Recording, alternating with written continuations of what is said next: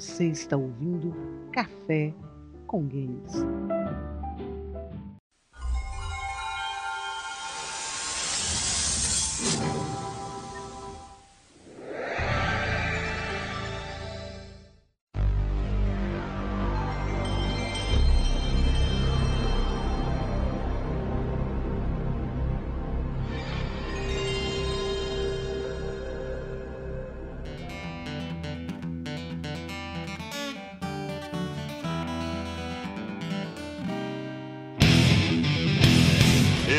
Garrafas de café, empunhem os seus joysticks, está começando mais um Café com Games. Eu sou o Vina das Montanhas e preparei um lindo poema em homenagem à minha experiência com o PlayStation.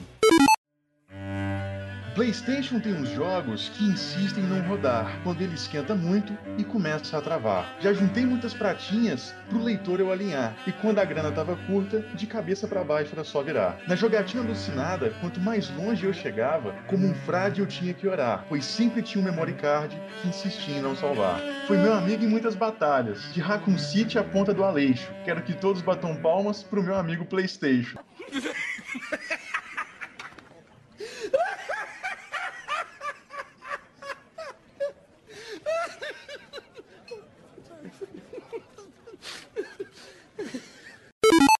Eu sou o Valmir Guerra e eu amava a época que não existia loading. E tá aí, eu não consigo mais pensar na minha vida sem loading. Espero que o mundo não dá consigo mais loading, pensar né? na minha vida sem o downloading.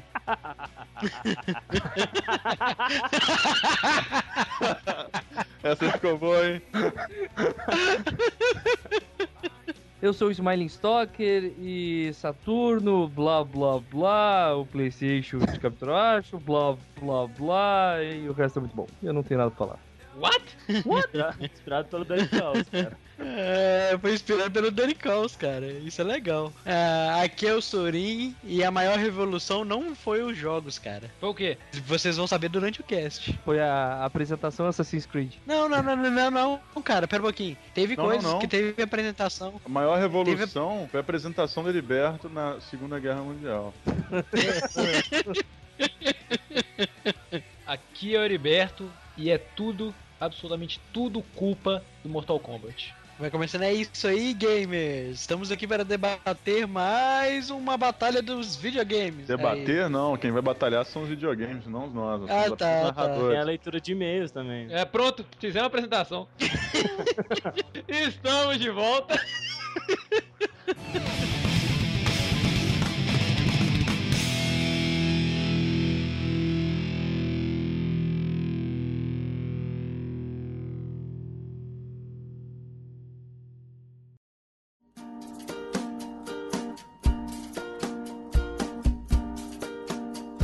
É isso aí, Eribe. Então vamos a mais uma leitura de e-mail de Tilts do Café com Game. Embora! Semana agitada, né? Demais. Tema polêmico. Tem uma polêmica, o pessoal gostou, pediu mais. Com certeza, a gente, sem falar que a gente falou de quatro ou cinco religiões ao longo do último podcast e a gente separou aí, tipo, mais de, de dez cada um, né? Tinha muita coisa pra poder falar que a gente não falou e a gente vai realmente fazer sim um podcast número dois aí futuramente. Ah, e queria dar um aviso aí pra todo mundo que tá acompanhando a minha matéria, né, do Expresso Tech número um, montando um PC Gamer com 1.700 reais, que essa semana vai sair a parte 2 onde eu vou colocar a continuação aí do nosso, do, do nosso, do nosso projeto, né? O nosso desafio Nosso guia, né? pelo nosso amigo Jefferson sem sobrenome. E eu também queria abrir espaço para as pessoas que tiverem alguma dúvida em relação à tecnologia, manda um e-mail para mim que eu posto alguma matéria, eu faço alguma coisa. Essa ideia surgiu com, com o e-mail que eu recebi do Jefferson pedindo dica de como montar um PC gamer aí com mais ou menos 1.700 reais. Então eu criei toda a matéria para poder ajudar outras pessoas, ah, já que eu também tenho alguns alunos que, que pedem dicas, que pedem informações, né? O que, que é importante. Então isso aí é for dummies mesmo, né? Para quem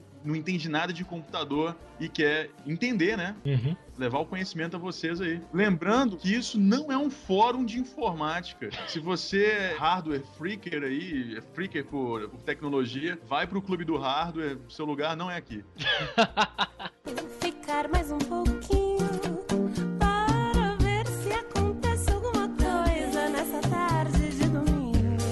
Primeiro e-mail aqui é do nosso amigo de longa data e colaborador Lucas Pires, referente ao último podcast sobre religião. Olá pessoal, como vão? Parabéns por me surpreenderem novamente. Normalmente podcast de games só tem três tipos de cast: franquias específicas, top 10 ou cast sobre grandes empresas, ou personalidades, vocês fizeram uma conversa inteligente e divertida sobre um tema que mostra que os games não são apenas uma forma de entretenimento. E parabéns para o Valmir, que na sua primeira participação me fez ver Shadow of the Colossus de outra maneira. Primeiramente pensei em escrever sobre a história da religião e mostrar que algumas filosofias modernas não se opõem à religião, mas o e-mail ficaria gigante e muito chato e álido, mas cheguei a um ponto da minha vida em que discutir sobre religião acaba me desgastando mentalmente e decidi evitar esse assunto um pouco, e logo não irei me aprofundar muito no assunto. Vou começar citando algumas religiões aceitas do mundo dos games. Olha lá. Los Iluminados do Resident Evil 4, The Order de Silent Hill e a unitologia do Dead Space. Você sabe que essa semana, Vina, rolou uma polêmica aí porque o fundador da cientologia estava acusando a religião do Dead Space de ser uma sátira dele.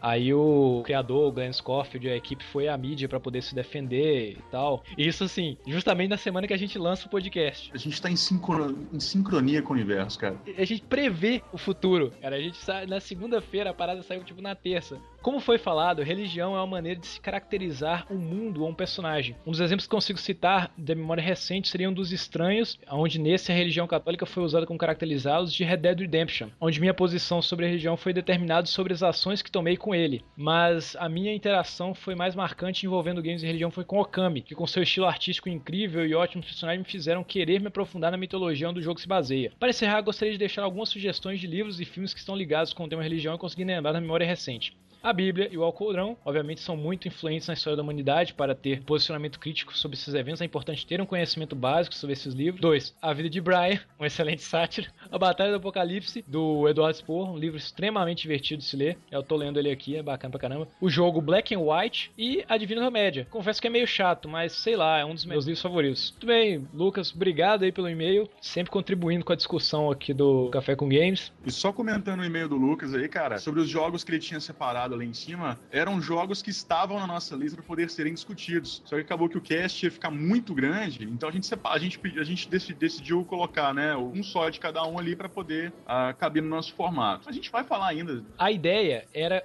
assim, tanto no, no cast na edição, é que as que foram colocadas eram aqueles que a gente poderia ter discutido algum um conceito. É, Cada uma das religiões apresentava um conceito. E as outras ficaram, como a unitologia do Dead Space, a Ordem do Silent Hill, cabem em casts próprios, respectivos jogos também. Então a gente com certeza vai voltar nesse assunto aí. Por exemplo, um jogo que tinha muito pra se falar sobre religião e a gente até fez uma citação a ele foi o Assassin's Creed e vai ficar cast Assassin's Creed que ch- chega esse ano ainda. A gente tem muitos ouvintes que pedem muitos podcasts de determinados jogos, né? Como God of War, Metal Gear. A gente vai fazer esse podcast, só que na hora certa. A gente só tá começando, né? A gente tem quase 30 podcasts aí. Tem, porra, tem espaço pra um milhão de podcasts ainda. E na hora certa a gente vai lançando. A gente quer que vocês vejam os games de uma forma diferente. Então é por isso que prepara esses casts especiais aí, com temas polêmicos, tema que todo mundo talvez tenha algum, algum tipo de de opinião, né? Ou, ou queira se expressar de alguma forma relacionado a, a isso aí. Sobre os livros, nosso amigo Lucas separou. A Bíblia e o Corão, eu acho que isso vai muito da religião, né? O interesse de cada um aí para poder. A gente não vai falar nada disso, né? Mas a vida de Brian, né, cara? A gente adora o pessoal do Monty Python, realmente é, é engraçado pra caramba.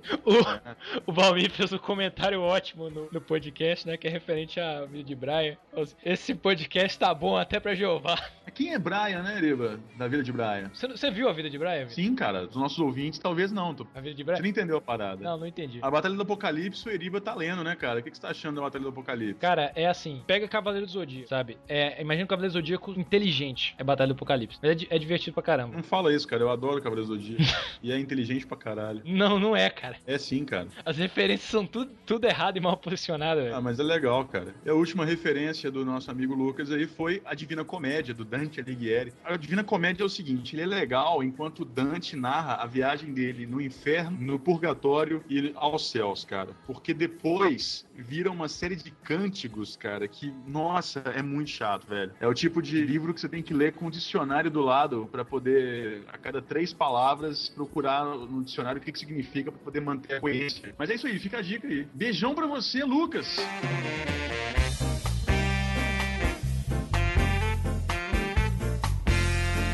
Nosso amigo doutor Abobrinha, senhor Pompeu. Pompilho pomposo. Entaro Vina. Jau, jau, jau, jau, jau. Isso foi uma risada, tá? Tá, beleza. O podcast sobre a religião nos jogos foi muito interessante. Eu concordo que realmente foi um tema bastante delicado. Parece mais ou menos com aquele podcast sobre jogos violentos, sobre sua polêmica. Obviamente depende do ponto de vista de cada um. Cabe a nós respeitar e o que, que jogar.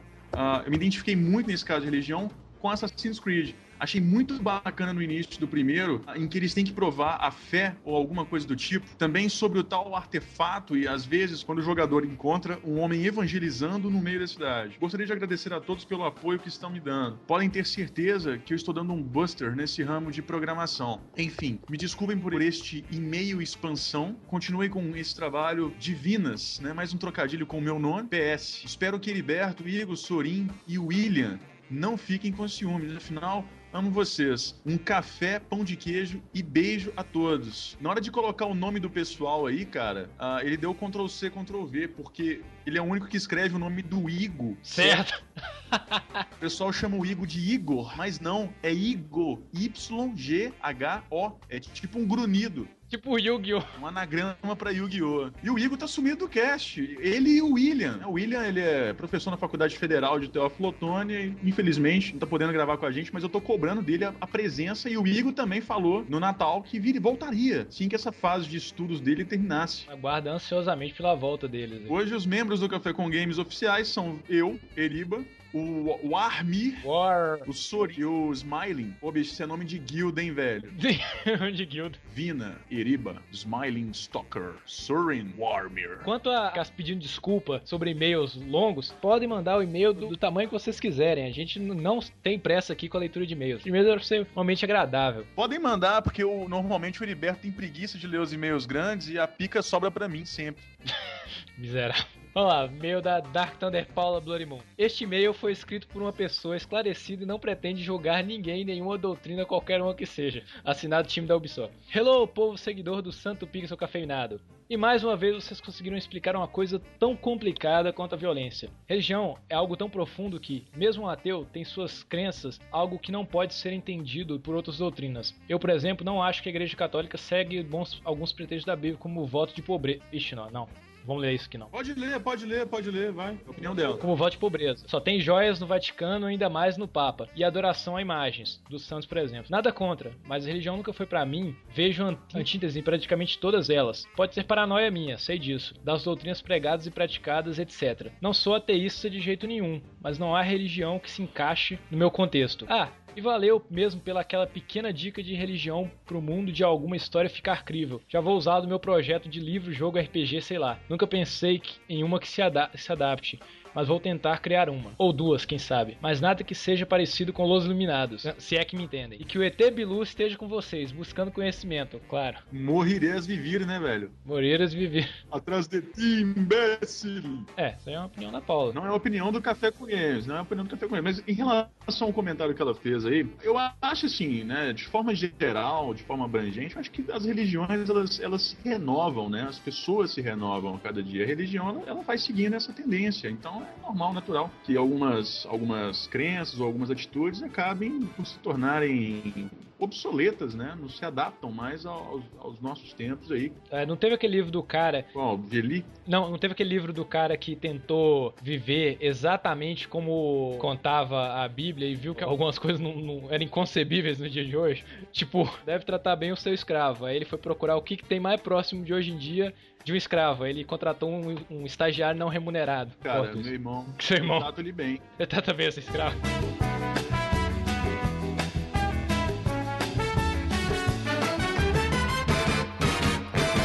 Um e-mail aqui do nosso amigo On Hawker. What the fuck is. Eu tenho certeza que o cara do cartório não aceitou isso. O nome dele aqui tá aqui. Salve cafeicultores do reino dos jogos. Meu nome é L Lambda. L Lambda? É, o símbolo do Half-Life lá é qual? Teta? É o Lambda. É o Lambda? Lambda teta contra Lambda roseta. É, meu nome é L Lambda. Esse cara não é uma pessoa, é uma entidade. É isso aí. Recebemos um e-mail então do outro mundo. Recebeu um e-mail de uma instituição. Nosso amigo Salve cafeicultores do reino dos jogos. Então é um homem de outro reino. A gente pesca as mensagens aí nos e-mails e cobre coisas sobre vocês, ouvintes. Meu nome é L Lambda. Olha só, é um anagrama. A gente ainda vai descobrir o que significa. Sou de BH, Minas, mas moro em Vitória, Espírito Santo. Tenho 14 anos e sou programador. Genial, cara. Comecei aos 8 anos com C++. Mas 8 anos, velho. É, cara, é um menino prodígio, velho. Isso, com 8 anos eu, eu tava aprendendo a fazer soma, velho. Cara, com 8 anos eu tava brincando de comandos em ação, velho. Eu não tinha computador com 8 anos, cara. Também não. Pô, eu fiquei com inveja agora. Nem queria ser mais, mas. Mas passei pela Game Maker Language, GML, onde estou desenvolvendo junto com meus amigos um MMORPG em 3D. Até agora está sendo bem difícil desenvolver esse MMORPG pela quantidade de estruturas e de sistemas, mas como uso uma linguagem de estrutura simples, venho conseguindo. Através do grande mestre Google, resolvi procurar artigos sobre jogos e desenvolvimento de jogos. E aqui acabei encontrando um grande tutorial de como criar jogos feitos por loucos cafeinados. Desde então, venho ouvindo todos os podcasts, onde me deparei com incríveis assuntos como Half-Life e o último que para mim foi marcante, religião nos games. Sem contar o, Talbots e o RPG Maker. Ah, ainda estou esperando o videocast. Acho que já falei eu estou esperando as vinhetas que o Heriberto ficou de fazer, mas isso é outra história. Ah, acho que falei demais. Então aqui, um grande abraço para vocês e continue com esse trabalho incrível. Caras, vocês são federais. Não, não somos não, cara, porque esse filme ficou uma merda aí, todo mundo criticou pra caramba, né? Ah, então nós somos estaduais. E afinal, e afinal, qual é essa tão falada marca de café? Ah, eu te falo, cara, é o café É porque aqui no Café com Games a gente adora tomar café café café Eu sugiro que você compre café cara. Assinado Mr. LL. Agora ele mudou de nome. Qual é a trilha sonora do número 28? Porra. Resposta: várias. Não, a gente não está inventando o e-mail desse cara.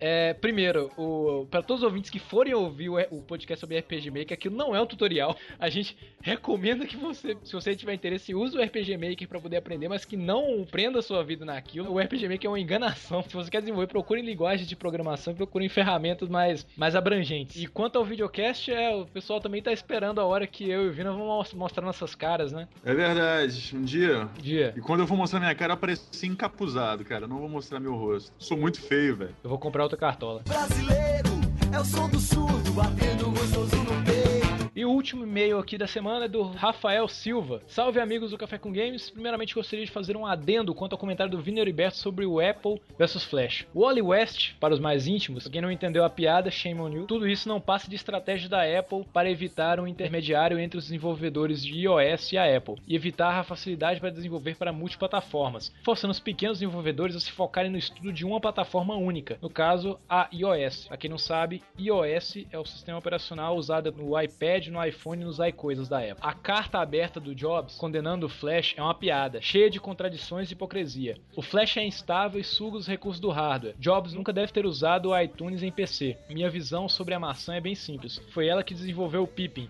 mas não preciso falar mais nada. Quanto ao podcast, gostaria de parabenizar a to... Esse eu não entendi. O que é um Pippin? Pippin foi aquele videogame que não deu muito certo, cara, da Ah, eu lembro! Em 95 estava Nossa, é meu. horrores. Quanto ao podcast, gostaria de parabenizar a todos. Ficou massa. Mesmo não dando tempo de citar outros jogos que têm religião como pano de fundo. Vocês não citaram dois jogos importantes: Halo e Infernal. Cara, você acha sinceramente que Infernal tem que ser citado? O jogo é horrível, velho. A coisa mais massa que você pode dizer desse jogo é que o cara usa a mesma tatuagem que o George Clooney no, no Drink no Inferno. Em Halo, a Bang usou a religião como motivo para a guerra. Uma aliança teocrática alienígena enxerga os humanos como uma ameaça. Tudo aquilo que eles acreditam ser sagrado começam um ataque como ferramentas dos deuses. É, enredo esse que rendeu algumas críticas que muitos nem lembram, porque coincidentemente ele- foi lançado logo após o ataque do 11 de setembro, por organização fundamentalista islâmica internacional que via o mundo capitalista ocidental como uma ameaça, chamava Ferramentas de Alá. Mas a qualidade do jogo superou as críticas e se transformou em em franquia de sucesso, de ficção científica e guerra. Já Inferno é menos sutil quanto a religião, já que desde o começo ele está bem presente no jogo. Aqui o Cell e o Inferno são mostrados como agências de inteligência e mostram um ex-agente da Everlight, Cell, que é expulso da organização e começa a trabalhar para o Inferno. Eu não lembro o nome. A história é até interessante, mas a jogabilidade não me agradou nem um pouco, mas eu não posso falar muito desse jogo porque desisti de jogar no começo, no primeiro nível depois de receber os poderes do Inferno.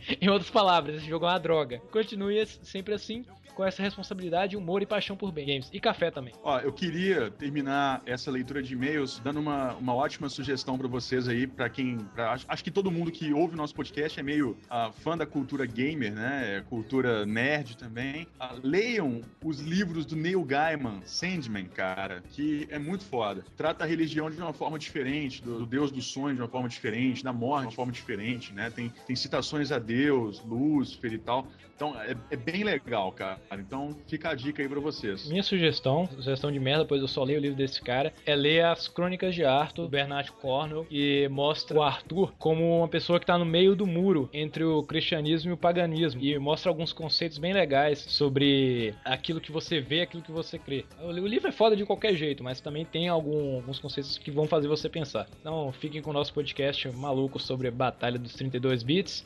E até semana que vem. Das coisas belas da vida, das coisas lindas da paz.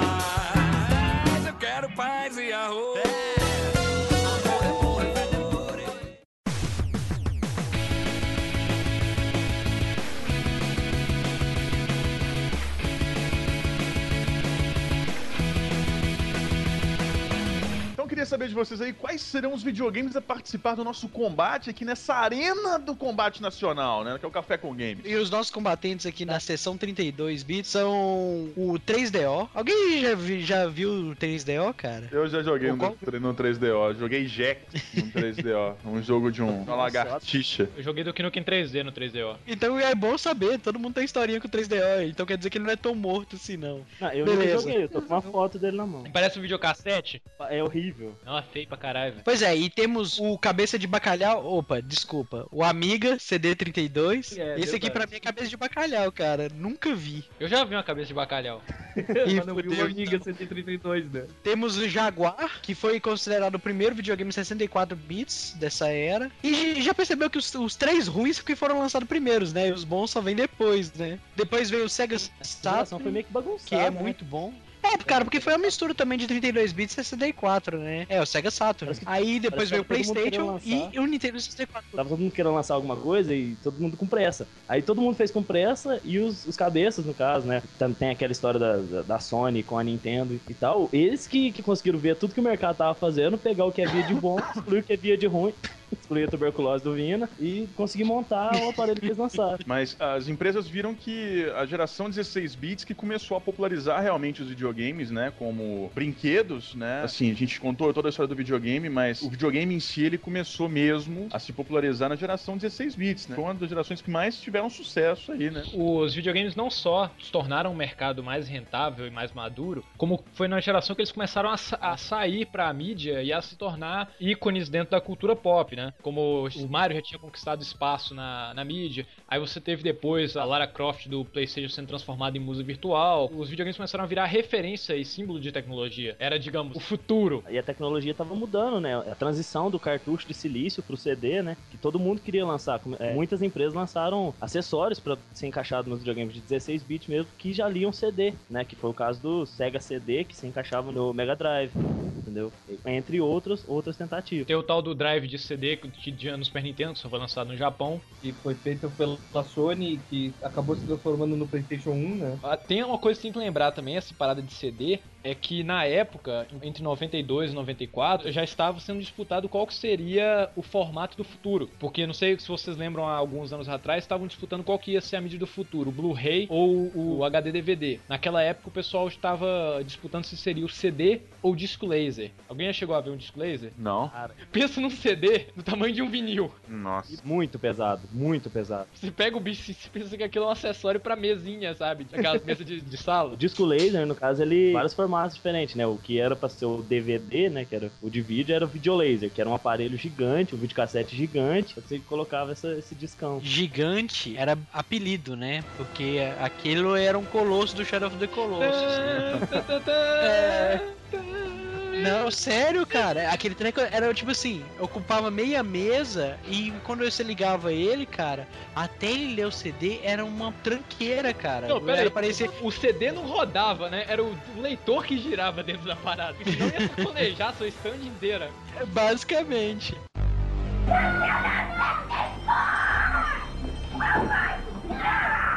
É porque a SEGA tentou tudo pra poder manter o Mega Drive no mercado. Aí lançou drive de CD pro Mega Drive, lançou o tal do 32X e não teve jeito, eles tiveram que sair com um novo console. Aí criaram um console de 32 bits, que foi o Sega Saturn, e mais uma vez o único suporte, grande suporte do Sega Saturn eram os jogos feitos pela própria SEGA, né, que até hoje eu, por exemplo, adoro os exclusivos do Sega Saturn. A coisa legal do Saturno, cara, era que os jogos dele em 2D eram muito bonitos, sabe?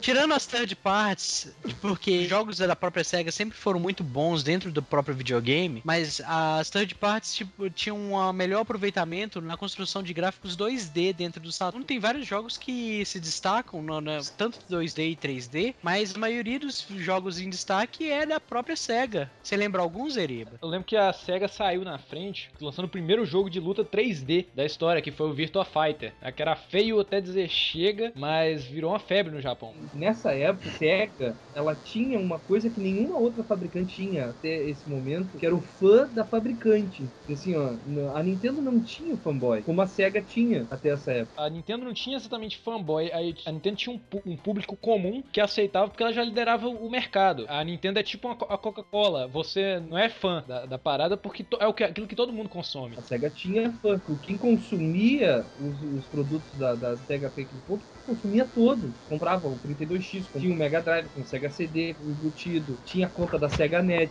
tinha... Pera- pera- Peraí, como é que é a conta da Sega Net? Pô, A SEGA foi a primeira a ter serviço online, né, cara? Em 92? Ai, não lembro data exatamente. Podia ver notícias sobre os jogos da SEGA, podia baixar conteúdo direto. Tinha modem, o Mega Drive tinha modem, cara. É, o Mega Drive tinha modem. Era um cartucho grandão, que você ele punha o cartucho em cima. Pô, tem foto aí não, ô, Smiley? Eu lembro que o Dreamcast tinha modem. Não, Ah, o não. Drive mas o. Mega Drive tinha o Sega Net já é desde o Mega Drive mesmo. Cara, cara, Saturno tinha coisa pra baixar firmware, cara. Holy shit. O Marvel É. vs Capcom de Saturno tinha que colocar uma expansão de memória no Saturno pra poder ter. Ele tinha uma entrada de cartucho que era pra expansão de hardware. Era perfeito. Minha cabeça explodiu agora, velho. Já que a gente tá falando de SEGA, e o Neo Geo, onde que ele entrou nessa época? E- Cara, o Neo ele é Geo, 16. ele é 16 bits. É o Geo CD, não tem? Não tem o Neo Geo Tem CD. o Neo Geo CD, então. Não, não, calma aí, calma aí, calma aí, calma aí, calma aí. Não, é esse aí que é a confusão. Eu falava que era 32 e o Eriba ficava falando que é 16. Ele é realmente E 32. eu falava que ele era 24, velho. É, e você falava. É, só que o negócio é o seguinte: ele a gente comentou no cast de 16 bits que a gente comentou de- sobre ele. Aqui que o Neo Geo CD, ele ainda teve o The King of Fighters 94, que vendeu pra caramba, né? Tipo, e todos os jogos da CNK, né? Que nessa época aqui foi vendida, né? Em 94. Ah, saca só, a confusão vem aqui, ó. Lembra aquelas revistas, a Game Power? No- naquela época, eles separavam as categorias em 16 bits, 24 bits e 32 bits. O Neo Geo era o único que vinha na categoria 24 bits, porque ele tem dois processadores, é um de 16 bits e um processador secundário de 8 bits. Olha só, uma outra característica também interessante do... Não, mas enfim, a gente, a gente não vai ficar entrando muito em detalhe em relação a hardware de videogame, porque a gente já falou no podcast sobre Café Cultura Gameologia, é, que é o nosso podcast número 23. Então ouçam esse podcast, você vai conhecer realmente quais eram as principais diferenças em termos de hardware de todos, de toda a geração dos videogames. Bom, mas enfim, o Sega Saturn ele tinha dois processadores independentes e mais, mais seis chips, né? O chip também é um processador, mas tinha outro, equivalente a oito processadores. Dois realmente processavam as imagens dos jogos e os outros seis ali eram para som, para transição, para não sei o que e tal. Isso foi um dos motivos que fizeram com que o Sega Saturn fosse meio que não fosse a primeira opção da, da Soft House para poder desenvolver algum game,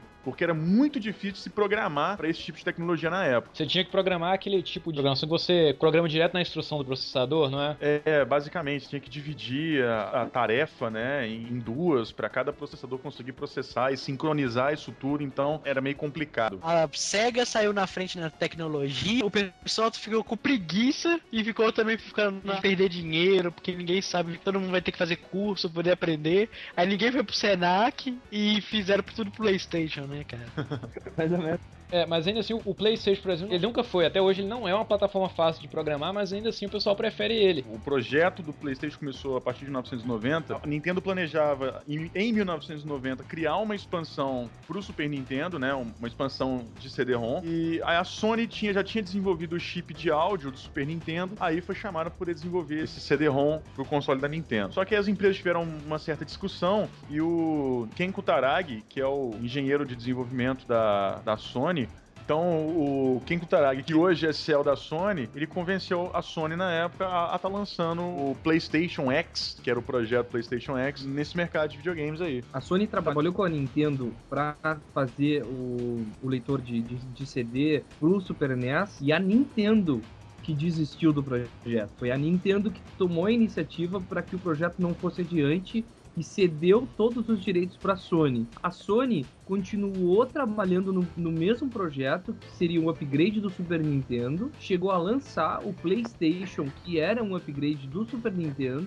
até o momento que a Sony desistiu da ideia de fazer esse upgrade e começou a trabalhar no console do, do PlayStation. Vocês comentaram aí que a Sony, que ela criou esse leitor de DVD, o Super Nintendo, mas vocês esqueceram de dizer que a Nintendo, ela procurou sobre as empresas que traba- trabalhavam com ela para poder desenvolver esse leitor. A Sony não foi a única. Ela teve ainda eh, esse projeto ainda foi encaminhado na mão da Magnavox e da Philips. Exato. Todo mundo Aham. esqueceu disso. E cada um, cada um deles criaram o seu próprio console naquela época. A Sony, a Magnavox e a coisa, eles pegaram tipo os projetos para poder fazer a criação. Do... Eles não pegaram assim, ah, a Sony pegou primeiro e depois veio a Magnavox ou a Philips whatever. De tanto que dentro quando eles pegaram esses projetos e criaram esses módulos para o Super Nintendo, a Nintendo ela como ela já tinha dado livre acesso para codificação e baboseira de toda de hardware e tal pro pessoal, foi nessa daí que eles tentaram, sabe, sair de lado, que tentar entrar dentro do mercado, entendeu? Porque a,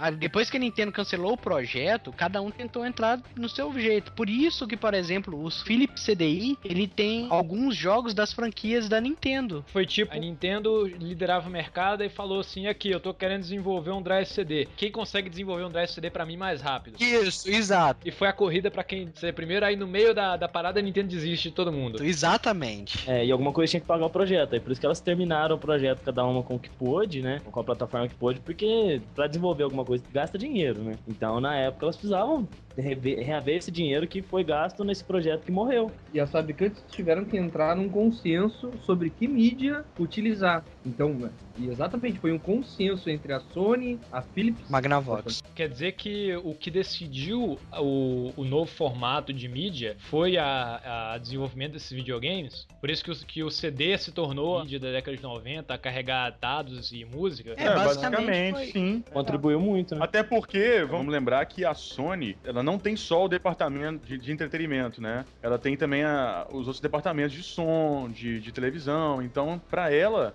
já era, pô, vamos criar um videogame aqui. E também já tinha os outros departamentos que já tinham um leitor, né? A Sony tem um, tem um canal de televisão e uma gravadora. Exatamente. Tem a Sony Pictures com cinema. Foi numa parceria da Sony Pictures com a Columbia TriStar e com outras sete empresas, indústrias do cinema, que definiram que o, o novo formato seria o Blu-ray. Exatamente. Eu tinha ouvido falar que quem decidiu que bateu o martelo do Blu-ray foi a indústria pornô.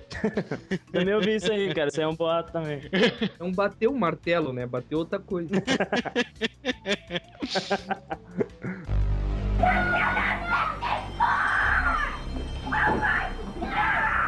É, vamos lá, o próximo videogame é. Tchananã, o Nintendo 64, cara. É, Como é que essa aberração foi concebida? Aberração, velho. Você também fala isso. É Fala ofensa isso, pessoal. sacrilégio. velho. É um dos videogames mais feios que eu já vi, velho. Parece um carro, robusto. cara. Ele é lindo, velho. Nossa. E conseguiram cagar ele mais ainda naquele Nintendo 64 tem um Pikachu em cima. Não, esse é feio. Esse... Não, beleza. Aí, aí você tem razão. O Nintendo 64 tinha uma parada maneira que a, a Nintendo lançou os Game Boy com cor, né? Aí ele lançou os Nintendo 64 depois com sabor. Era maneiro o negocinho transparente assim, dava uma sede de ficar olhando pra, pro console. Era O, legal é que o preto, o preto eles iam chamar de quê, né? Eles chamaram de jabuticaba. Sério? Sério.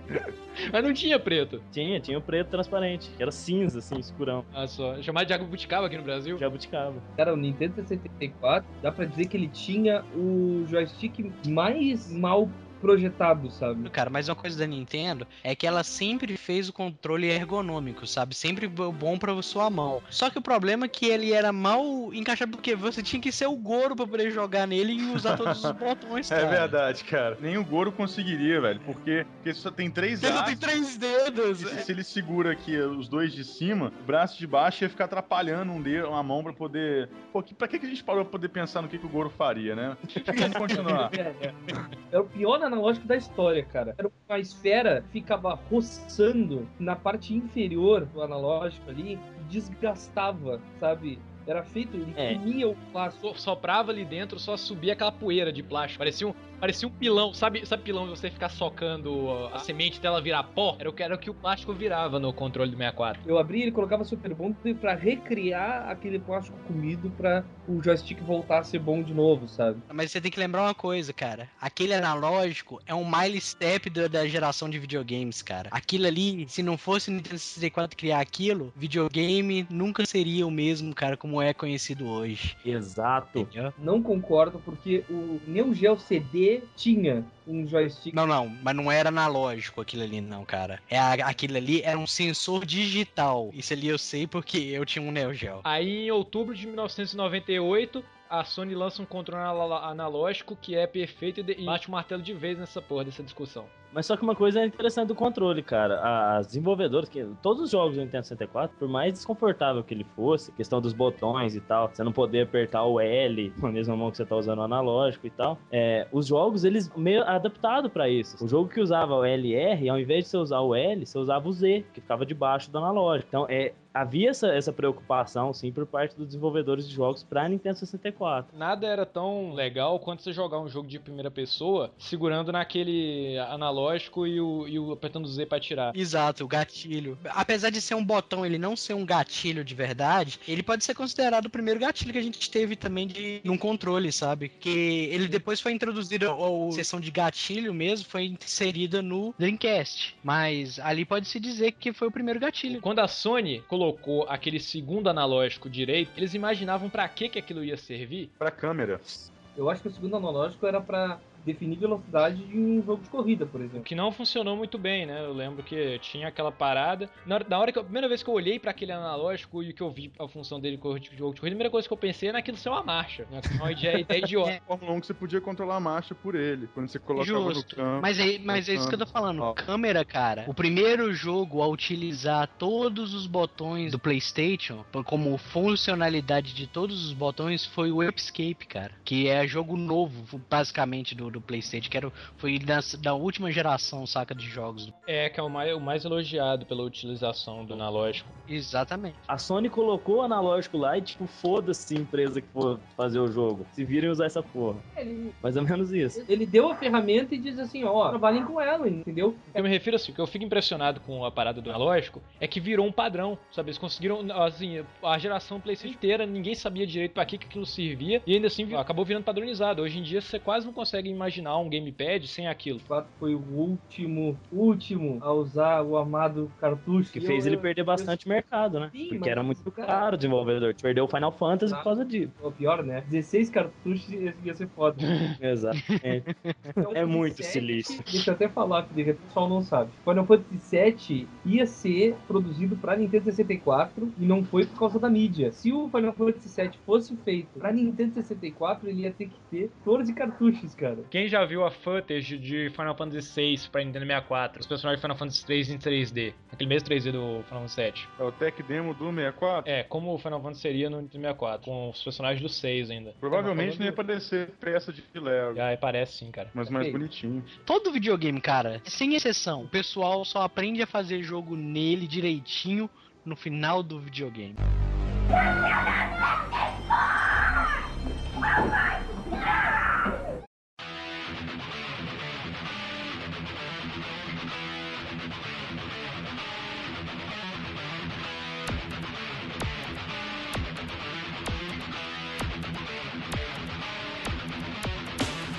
Bom, gamers, então acho que todos nós aqui somando, né, igual o Capitão Planeta, somando a união dos nossos poderes aqui, todo mundo jogou um pouco de todos os videogames. Acho que cada um de nós aqui teve aquele videogame que mais se identificou. Eu queria saber de vocês agora quais foram, né, como é que foram as transições de vocês para essa geração. Eu acredito que a maioria deve ter tido um ou dois ou até três consoles dessa geração aí. Qual que era o preferido e tudo? Vamos lá, quem vai começar aí? Primeiro contato do Heriberto em Talbin com o PlayStation foi em 2009, né? O pior é que é realmente atrasado. O videogame foi lançado em 94. Aí o que acontecia? Em meados de 98, a minha vida se resumia a Mortal Kombat. Eu saía do, do- da escola pensando em chegar em casa, almoçar e jogar Mortal Kombat, né? Tudo era Mortal Kombat, jogar e tal.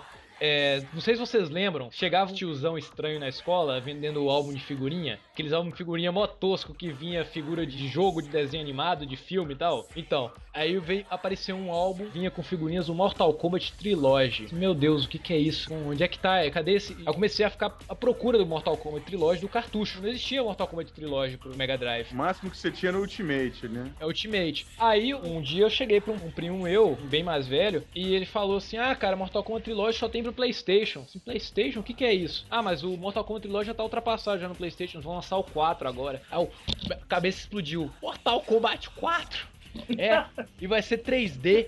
Puta merda. Tô voltando a dizer, 3D? O que que é isso? Eu e, e meu irmão começamos a juntar dinheiro e tinha uma tia nossa que morava em Belo Horizonte e a gente entrou em contato com ela para ela poder comprar um, um PlayStation pra gente. Aí em janeiro de 99, foi logo depois do Natal, ela chegou lá com o videogame. Ah, na época a gente só jogou com os jogos do marido dela, né? E a gente já, antes do videogame chegar, a gente já comprou uma revista já, foi o meu primeiro contato com revista de videogame, que vinha com os- todos os fatalities de Mortal Kombat 4. Eu ficava fascinado, meu Deus, aí tinha lá a comparação gráfica entre os gráficos do Nintendo 64 e do PlayStation. O Nintendo 64 eu já tinha ouvido falar por causa de uma promoção da Nescau que sorteava o Nintendo 64. Só adentro. É essa mesma promoção que eu ouvi falar a primeira vez no Nintendo 64. que vinha, vinha um monte de coisa assim, dava casa, carro, é, um monte de coisa, bicicleta, mas o que me interessava ali era o Nintendo 64. Não, e pra Só o mim, Nintendo 64, né, cara? Você ganhava uma casa própria pra sua família, mas foda-se a casa, eu quero o Nintendo 64. Mas o engraçado era que pra mim, eu vi isso aí, tipo, todo mundo pagando pau na, na, na escola, mas eu não sabia nem o que, que era videogame. A gente viu a revista assim, eu vi outros jogos assim, depois eu comprei uma outra revista que foi quando eu fiquei sabendo do Final Fantasy VII. Só que quando chegou Mortal Kombat 4, poxa, tinha o Tekken 3, velho. Aí você coloca na balança Mortal Kombat 4 e Tekken 3, sinto muito pra quem é fã do que que for, mas o Tekken 3 é muito melhor. Mortal Kombat nunca foi bom em 3D, cara. A verdade é essa. Não, aquele negócio de armas, puxar arma. Aí, poxa, você tem a arma e você não pode fazer combo com a arma. Você dá um golpe de arma no cara, cara voa pro outro lado da tela. Pô, mas aqui, brother, Mortal Kombat Mythology Sub-Zero é do caralho, viu, bicho? Eu sou fã, velho. Nossa, mas foi uma, foi uma felicidade o PlayStation, cara. Eu lembro que na época o nosso já veio com o DualShock, né? Aí eu tinha duas primas, né? Primas não, enteados do meu tio, que iam lá em casa jo- jogar. Aí a primeira vez que elas pegaram o controle, na hora que o controle tremeu, a menina jogou o controle longe, velho. A gente tinha hora que a gente ligava algum jogo assim, né? E deixava o controle em cima da cama, aí chamava algumas pessoas pra poder ver, o vizinho assim, mostrava o controle tremendo em cima da cama. O controle tá capeteado. Caipira é foda, velho. E colocava a pessoa pra jogar e não falava nada, não. Meu Deus, controle pesado. Aí a pessoa jogando assim do nada, o controle tremia, a pessoa tomava um susto. Tinha gente que achava que tava levando choque. Pior, eu lembro disso. E os amigos que vinham e ia jogar jogo de corrida ficava mexendo o controle pra um lado e pro outro. A gente morria de raiva. Vocês- sabe o que que é o ruim disso? Você passa sua vida toda aprendendo que você não tem que virar o controle. Agora, você tem que virar o controle e você fica lutando pra poder aprender de novo. É. É, todo mundo inventa um, um controlezinho que você tem que virar ele.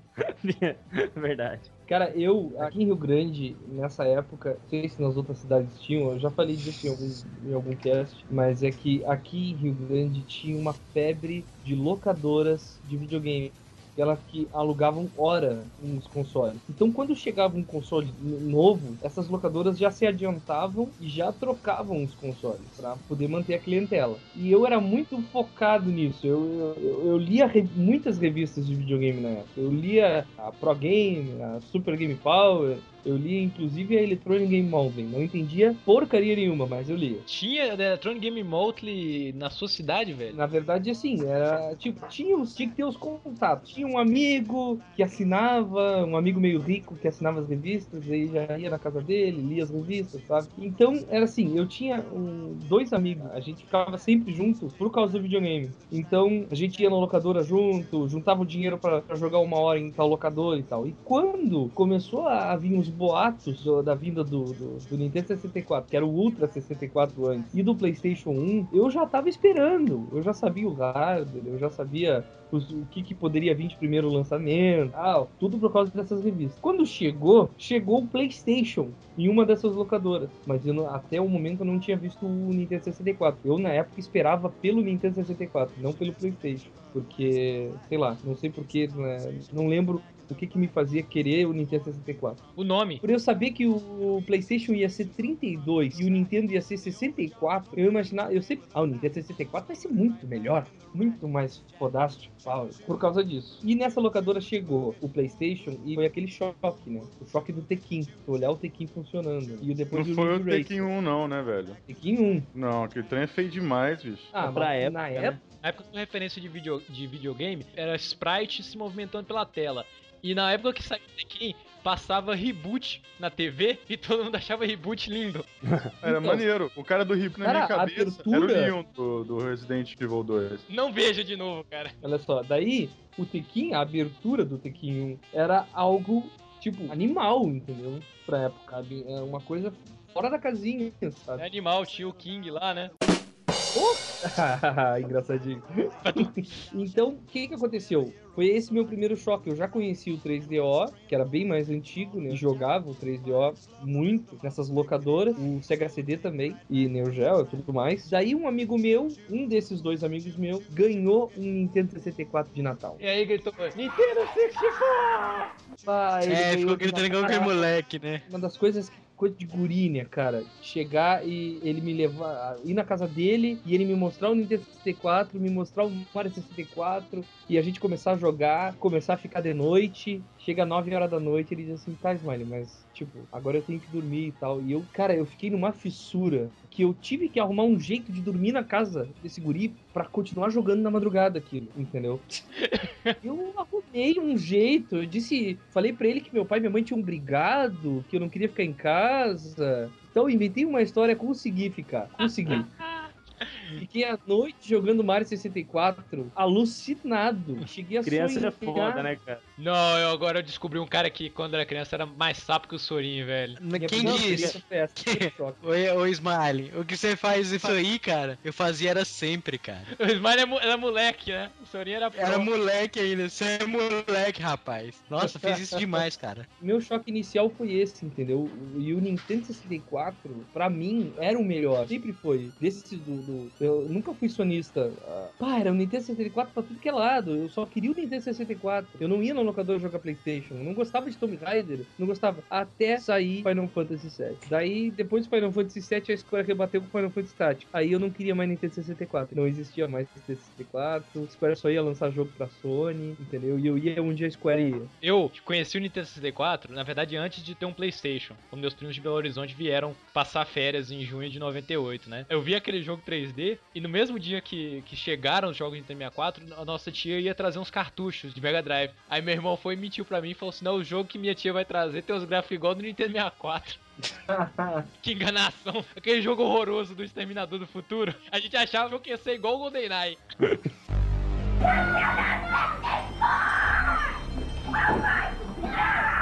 É, vamos lá, vamos começar. Minha, meu primeiro contato com esses videogames dessa geração foi com o 3DO. Dos três principais, o primeiro videogame que eu, que eu joguei foi o PlayStation, mas o primeiro dessa época aí foi o 3DO. Eu joguei ele numa locadora lá em Patinga. Pra quem não conhece, é uma cidade do, do interior de Minas. Pera aí, não. Eu acho que a gente já falou em algum podcast, mas, pô, Patinga, a gente tem que falar de, de Patinga pros ouvintes do resto do Brasil, cara. É a única cidade da América Latina onde o sistema de esgoto e saneamento funciona.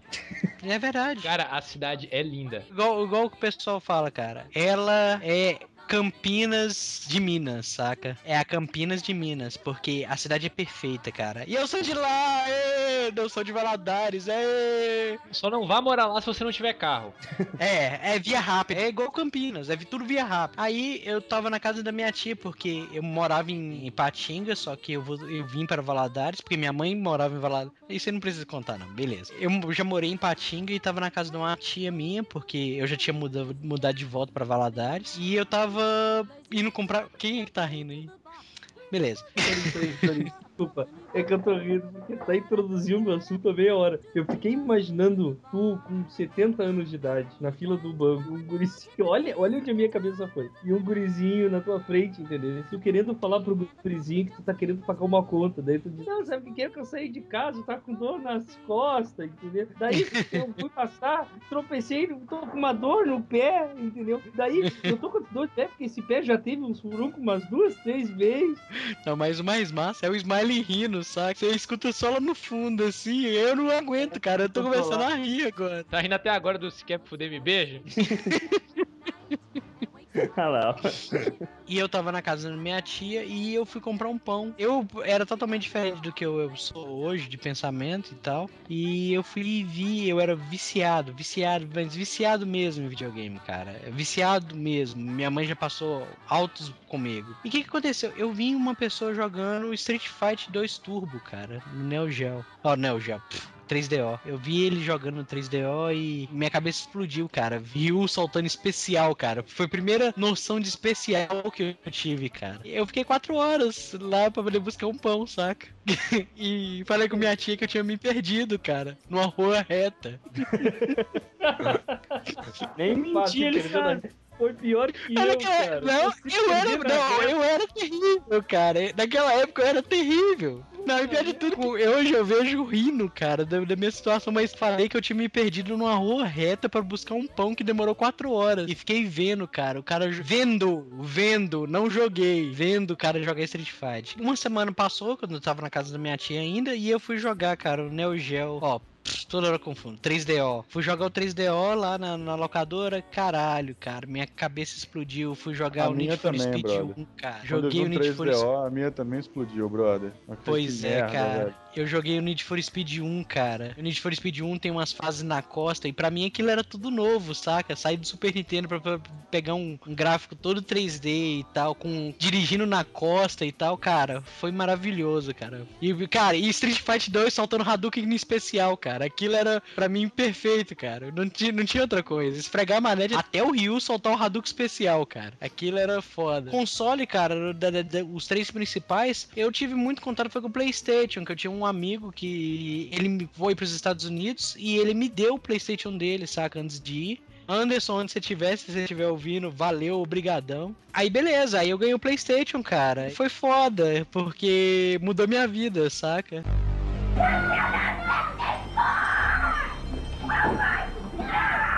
Cara, é, não sei se eu já falei pra vocês, mas eu, eu morei na fazenda desde quando eu nasci, até os 18 anos. Que Aí, isso, tipo, cara? Sério? Sério? Tipo, Real Life, Harvest Moon. É, mais ou menos isso. O pessoal de hoje não conhece Harvest Moon, cara. O pessoal conhece só Farmville. Colheita É, feliz da vida real, vai. Essa Moon é só pros da antiga. Eu fui ter acesso a videogame muito, muito depois. Que um primo meu, não era nem primo, ele casou com a minha prima, que aí ele arrumou um Nintendinho, 8-bit. E levou pra roça, sabe? Tipo, é rapidão. Aí eu pirei, achei muito foda, né? Enchi o saco da minha mãe durante um ano, ela comprou aquele Nintendinho dele pra mim. E posteriormente, um ano depois eu tive o Super Nintendo. Só que, cara, eu só fui ter o Nintendo 64, foi o meu primeiro da, da geração. Se bobear, esse Nintendinho do Valmir aí é aquele que foi rifado lá em Taubim. Não, cara. Se eu te contar o fim desse Nintendinho, vocês vão chorar, cara. Foi parar em Ribeirão Preto. derreteu, cara. O cara derreteu o videogame. Só que ele derreteu da maneira mais crota possível. O controle, pra começar, ele foi comer, em vez de comer em cima do prato, ele comeu dentro da panela mesmo. Panela quente. Ele encostou a panela quente no controle, o controle derreteu. E isso era no ano de 98, cara. Pra vocês terem uma noção. Fui ter acesso a videogame só no ano de 98. Eu fui ter o Nintendo 64 de 13 pra 14 anos em 2003, cara. Só que eu já tinha visto o videogame. Eu tinha visto o PlayStation primeiro, na casa da minha avó, com meu primo. Meu primo levou pra lá. E minha, minha família, né, tipo, interior, muito, muito caipira e tal. Pagando muito pau pro jogo de pesca, cara. E tipo, nossa, tanto que é legal, cara, olha isso aqui. E o controle vibra, parece uma vara. Pérola atrás de pérola. O cara mora numa roça. Deus. Deve ter um lago do lado, né? Aí o pessoal fica impressionado com o jogo de pesca. Bizarro, cara. E a minha... A vara viva. Aí sim era a vara da alegria, tá? E eu olhando pra mesa, cara, lotado de jogo, assim, e eu já, já conhecia de videogame, já lia Nintendo World e tal. E eu já sabia que já era uma geração atrasada, já conhecia o PlayStation 2, sabia que existia e tal, mas eu ainda não tinha acesso a esses videogames. Só PlayStation dessa primeira vez. E todo mundo pagando pau pro jogo de pesca. E eu olhando pros outros jogos e falando, cara, isso aqui, Gran Turismo, olha que bonito, cara, lindo. Cara, não, pesca, cara, pesca, controle vivo e tal. Ah, muito foda. Aí continuando. Peraí, peraí, peraí, peraí. Essas pessoas hoje jogam Farmville, Colheita Feliz? Cara, essas- algumas dessas pessoas não tem nem Orkut, cara. Você noção. Tá. Eu tenho que compartilhar uma coisa do Valmir, que é quando você mora na roça, afastado de civilização, e antes da globalização da internet, você acha completamente normal o fato de da cidade ser mais avançada. Você aceita. sabe? Você, você aceita com a maior naturalidade do mundo. Você está jogando o PlayStation em 2004 e na casa de alguém, do seu primo em Belo Horizonte ou em Valadares, que tem um PlayStation 2, acha normal. Ah, beleza, daqui a alguns anos isso chega aqui. É, exatamente, cara. Só que a, a merda é muito estranha. Tipo, é até tosco eu falar, mas eu já conhecia, cara. Eu já lia a revista. Eu já sabia de tudo que tava acontecendo. Era tipo o Smiley, sabe? Antes mesmo de ter acesso a isso, eu já sabia de tudo que tava acontecendo. Mas eu fui ver isso nessa época. Aí passou um tempo e tinha aqui, e ainda tem, uma locadora, a famosa lojinha do Nilson, que pagava dois reais a hora, você jogava, né? E eu ia lá porque eu queria jogar. E não tinha Playstation. Aí eu joguei Nintendo 64. Puta que pariu, cara. Na hora que eu joguei Jet Force Gemini, cara, falei, não, o mundo, o mundo já era, cara. Isso é a realidade. Isso é o mundo. Isso, eu amo isso, saca? Eu fiquei impressionado na época. Aí começou a minha odisseia. Pedi pra minha mãe o Nintendo 64. E é legal que você, quando você pede uma coisa dessa, você fala pra sua mãe: é o último videogame que eu vou pedir na minha vida. Eu nunca mais te peço nada. Ah, é. E isso é até o próximo videogame, né? Exatamente. Hoje eu peço 10 conto pra ela, ela fala, não, o, o Nintendo 64 era a última coisa que você ia pedir, sabe? Que eu pedi. Aí passou um tempo, eu consegui, né? Em 2003, minha mãe comprou um Nintendo 64 usado. Na época ela pagou 150 reais. E, cara, eu fiz igualzinho o moleque do Nintendo 64. Tanto que a primeira vez que eu vi o vídeo eu não achei engraçado. Porque, tipo, eu fiz isso, sabe? e, tipo, Então quer dizer que não foi engraçado porque você se viu na pele do moleque, né? então, mais de 10 anos depois. Vocês já viram um moleque que é a antítese do Nintendo 64? Não, O molequinho somaliano que ganha uma caixa de Play 3 vazia?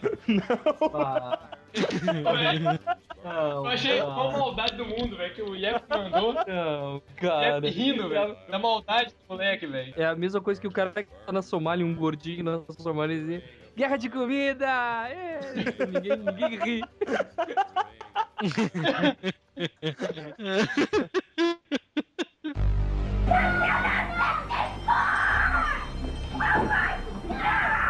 Eu ganhei o videogame na época e ele veio fora da caixa, né? Ele era usado. Controle, o, o analógico deitado já, mas ainda funcionava. E eu ganhei fora da caixa, mas eu queria a caixa, porque do videogame eu acho que a coisa mais bonita sempre foi a caixa. Aí eu fui na loja, cara, e pedi pro cara, ô, me dá uma caixa, velho, de videogame. O cara me deu a caixa, eu fiquei muito feliz na época. Ó, pra você ver que bosta. Nerd da roça de 14 anos. Aí passou, passou o tempo, eu fui juntando, né? Tipo, me fudendo pra alugar jogo e comprar jogos. Aí eu consegui ter meus inúmeros quatro jogos. Eram Wave Race, que eu comprei numa gambira violenta. Eu tinha um Mario 64 que eu emprestei pra um cara e peguei o Zelda emprestado, só que aí eu não devolvi. Foi uma bela troca. Cara, troquei um Mario All Stars de Super Nintendo, original, na época, num, num jogo de Fórmula 1. Eu nunca contei isso pra ninguém, velho. Vou contar aqui agora. Esse jogo era muito foda. Meu pai pirava nesse jogo, ele, gost... ele não gostava de jogar, mas ele gostava de assistir jogando. Ó, F1 World Challenge. Cara, era muito foda, era muito foda. Porque na época, pra gente, assim, era o mais perfeito que a gente tinha conseguido ver de Fórmula 1, sabe? Diferente daquele do Nigel Mansell do Super Nintendo, que pirata só tinha uma fase. Esse jogo, eu levei pra escola uma vez pra emprestar pra um colega meu, emprestei, ele devolveu e tal. Aí no dia que eu fui levar esse jogo pra casa, alguém roubou ele da minha mochila, velho. E eu, tipo, cheguei em casa e falei, caraca, velho, tô sem o jogo, fudeu, o que que eu vou fazer e tal. E eu não fiquei preocupado em ter perdido o jogo, nada. Fiquei preocupado que meu pai ia me matar. Aí eu fui viajar com a escola uma vez e minha mãe me deu dinheiro pra eu viajar com o pessoal da escola. Esse dinheiro que ela me deu, cara, eu, eu peguei 30 reais, achei um cara que, vem, que tinha uma fita de Nintendo 64 que era uma merda, que era NBA, que era uma bosta. Fui lá e comprei a fita do cara por 30 reais e fui viajar com 20 conto no bolso, cara. Imagina o tanto de fome que eu passei. E cheguei em casa falando, não, pai, o cara da minha sala é um filho da mãe, cara. Prestei o jogo pra ele, ele quebrou o jogo, mas pelo menos ele deu isso aqui pra compensar. Até hoje meu pai não sabe disso. Ele vai ouvir esse podcast e vai saber. Vai saber, mas já, já foi muito tempo, já. O coração dele perdoa hoje. É isso que você acha, né? Espero, né? O que eu espero, na verdade. Aí, cara, comprei o Tony Hawk, que eu acho que é o cartucho que eu mais amei em toda a minha vida. Não jogar, amei ter, sabe? Porque ele era azul, brilhante, nossa, foda. Ah, eu gostava pra caramba do Tony Hawk do 64, primeiro. Nossa, eu amava. E ele tinha uma playlist foda, velho. Eu acho que era só seis músicas, mas era muito bom. Era, acho que era umas 12, cara. Era- Ah, não, no Nintendo 64 tinha menos, no PlayStation que tinha mais. Mas era, era foda. Ele me apresentou. Eu acho que foi o único, o primeiro jogo na minha vida que eu zerei 100% mesmo. O Tony Hawk 2, ele tinha só duas músicas só, e o primeiro só tinha oito. Passou um tempo aí que vem a história triste. Pode colocar até uma musiquinha triste na edição, cara. Com um ano e meio de console, velho, entraram na minha casa lá, cara, fizeram a gente refém, foi uma merda, uma bagunça. Aí os caras levaram o videogame embora, com tudo que tinha direito, cara. Tudo. E dois controles, os quatro cartuchos, o Rumble Pack, saca? Só não tinha expansão. E deixaram cair ah, o cartucho de memória só. Aí eu, puta, cara, a minha vida acabou, velho. Quem, quem Sabe- sabe... não foi aquele amigo seu, né, que roubou aí o seu, seu CD, né? Às vezes o cara roubou o seu jogo do Fórmula 1 e falou, beleza, e aí, como é que eu vou rodar isso aqui? Ah, o cara deve ter o videogame. Aí invadiu sua casa, fez todo mundo de refém e levou só o videogame, não foi? Cara, ele deve ser muito profissional, porque foi o assalto, sabe? Foi violento. Mas, eles- mas eles levaram mais coisas, no, que no caso aí? Ah, levaram algumas coisas. Não conseguiram desinstalar o videocassete, por isso que não levaram o videocassete. Mas é que era. era... Eles eram ladrões, roubavam coisa muito grande, sabe? Eles roubavam tratores. Mas só que na casa de quem eles entravam, eles levavam as coisas pra si. Mas o, o roubo Ah, tá. mesmo, o motivo do roubo era o trator. Bendito cabo coaxial, né? bicho? Deixava ninguém tirar aquela porra. Exatamente.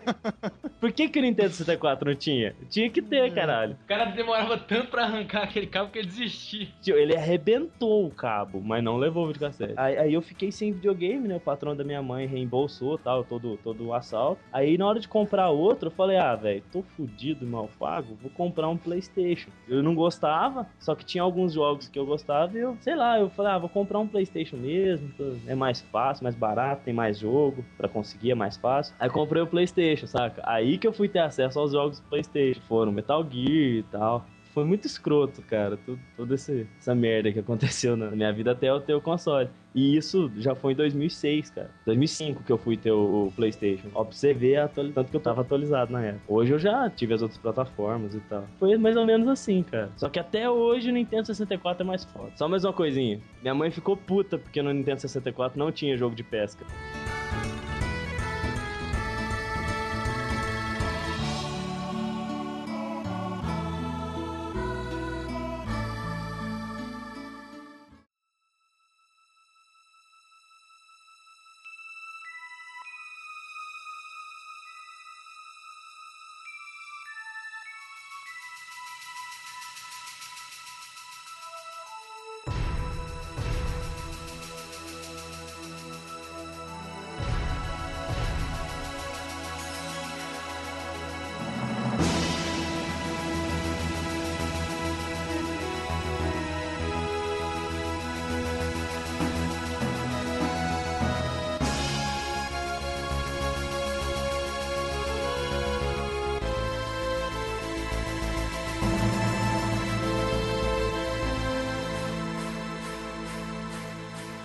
A minha aquisição de um PlayStation foi um pouco quanto conturbada, né? Foi- saiu de um momento triste pra poder ir para um momento feliz, mas até lá a gente tem algumas historinhas pra poder contar aí. Meu pai vendeu meu Super Nintendo porque teve um dia que eu morava em Contagem, Minas Gerais, e morava num bairro chamado Riacho 3, que era uma, uma groca isolada. Tipo, já viu aquele filme A Vila?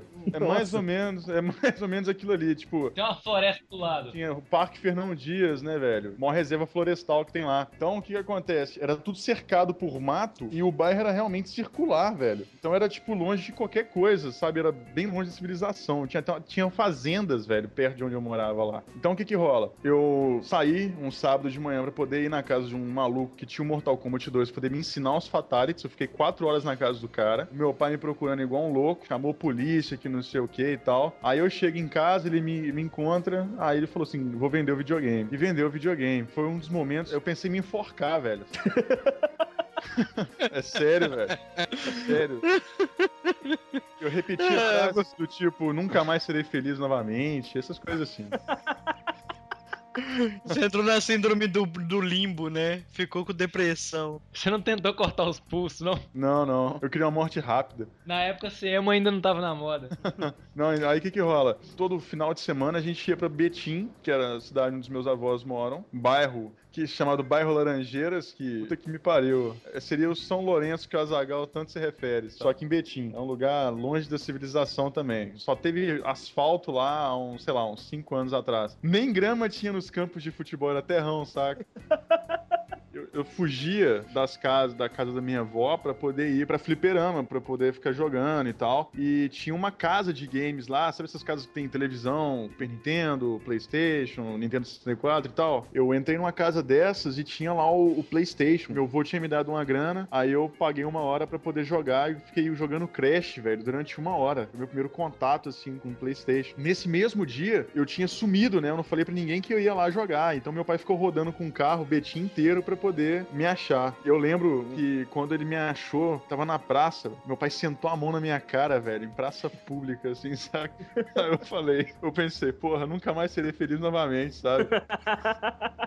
Bom, bicho, então, tipo, eu fiquei um tempo sem videogame, né? Sempre que eu voltava da escola, né, no meio- dessa groca que eu morava, no bairro Riacho 3, tinha um cara, uma banca de jornal, perto da PUC lá e tal, um cara chamado Elvis, velho. O nome do cara era Elvis. Era um cara que usava um óculos redondo, era louro, cabeludaço, ficava na banca lá. Como eu não tinha dinheiro pra poder comprar as revistas, eu, eu ficava enchendo o saco do cara poder ler as revistas de games, sabe? Então eu ficava lendo, eu ficava vendo os jogos e tudo. Foi uma experiência, assim, até meu pai chegar com um videogame, um PlayStation cinza, velho, numa sacola. Uma semana antes, meu pai falou que tinha uma surpresa pra gente, né? Ninguém sabia o que que era, que tava dentro da mala dele. Só que a mala dele tinha senha, velho. Sabe aquelas malas que rodando pra poder achar uma combinação de três dígitos? Era a mala do meu pai. Então, tipo, tentava arrombar a mala, velho, saca? Eu tentava rasgar a mala, tentar abrir ela por cima pra poder ver se conseguia. Não dava, velho, de jeito nenhum. Até que num belo dia meu pai chegou, velho, com um PlayStation numa sacola de Carrefour, sem nem caixa nem nada. Meu pai comprou e o dia inteiro foi a gente jogando, velho. Todo mundo, a casa inteira, sabe? Eu lembro que quando eu comprei o PlayStation tinham sete jogos, só que os que eu me lembro assim de cabeça eram o Crash, o Haystorm, cara, um dos melhores jogos de nave que eu joguei na vida, o Tomb Raider e um monte lá, o Wherever. Porra, minha mãe jogando, meu pai jogando, era maravilhoso aquilo, cara. Toda vez que meu pai e minha mãe iam fazer compras, eles levavam a gente de carro e deixavam a gente dentro do carro, né? E eu pedia pro meu pai pra poder ficar na banca de um cara lá do Carrefour. E de tanto ficar na banca, velho, o cara pediu pra que eu me retirasse da banca. Eu ficava vendo sempre um monte de revista e nunca comprava. E aí eu encontrei um, um- um outro paraíso, né? Que era a Jurema Videolocadora, onde a gente podia testar os jogos que a gente ia comprar, você podia jogar, e era bacana pra caramba. E tinha o Carlinhos, que era amigo do meu pai particular lá, e é isso aí.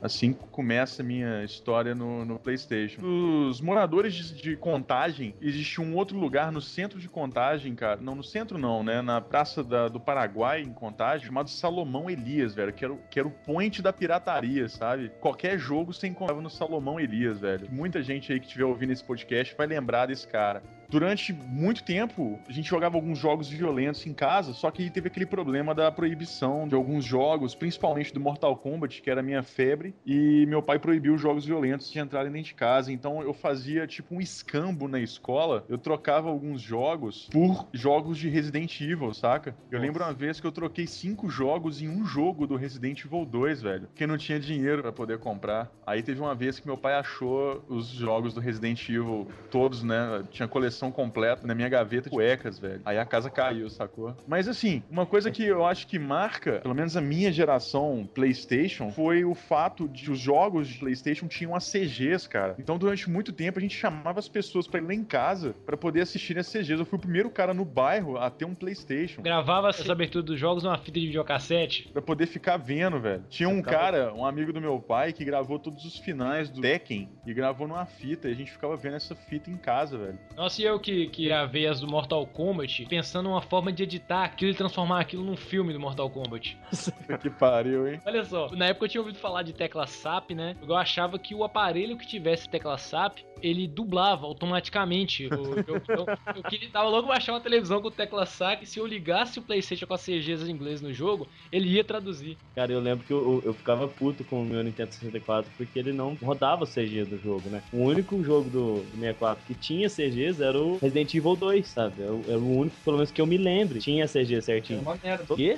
Que nada, cara, é bonito. Era, era mó foda, cara. Tinha menos cores, era, a qualidade era inferior. Ah, eu nunca parei pra comparar, mas tipo, pelo menos eu tinha movimento. O Spider-Man e, e os outros jogos que, que tinham CG, sabe? Que tinham pro, pro 64 e PlayStation, era só slide no 64. Ficava o slide e o texto, slide e o texto. Cara, eu me mordia de raiva daquilo. Ou então igual o Tony Hawk, né, cara? Que a gente perde aquele monte de vídeo de manobra e tal. Aparece o gráfico do jogo, assim, fazendo aquilo. Era terrível, cara. Era terrível, cara. E, e- e tinha os Bales, né? Que era o melhor, que era aqueles era tombaços. Eu lembro uma vez que teve na escola, eu tava na quarta série, teve na escola um acampamento de três dias do pessoal, né? Eu troquei o acampamento por um cheque de 21 reais e eu comprei Resident Evil 2 mais um jogo no Salomão Elias, velho. Nossa, cara.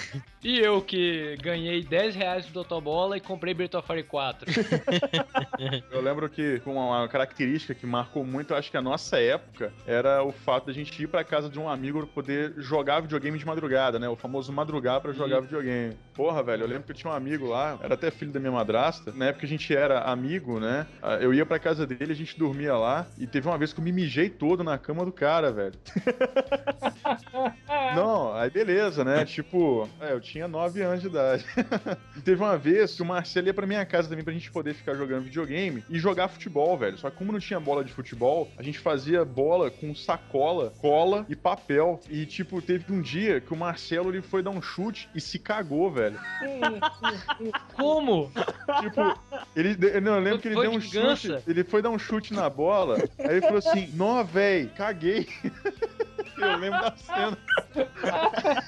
Aí eu, eu- aí eu emprestei uma bermuda pro cara e ele foi lavar a bermuda dele cagada no tanque lá de casa, né, velho? Aí beleza. Aí outro dia eu fui dormir na casa dele, aí eu me mijei todo. Só que o maluco espalhou pra escola que eu tinha me mijado. Aí veio os malucos, ah, não sei o que, o mijão aí, não sei o que. Eu falei, é, pode até ser, velho, mas o Marcelo se cagou todo lá em casa.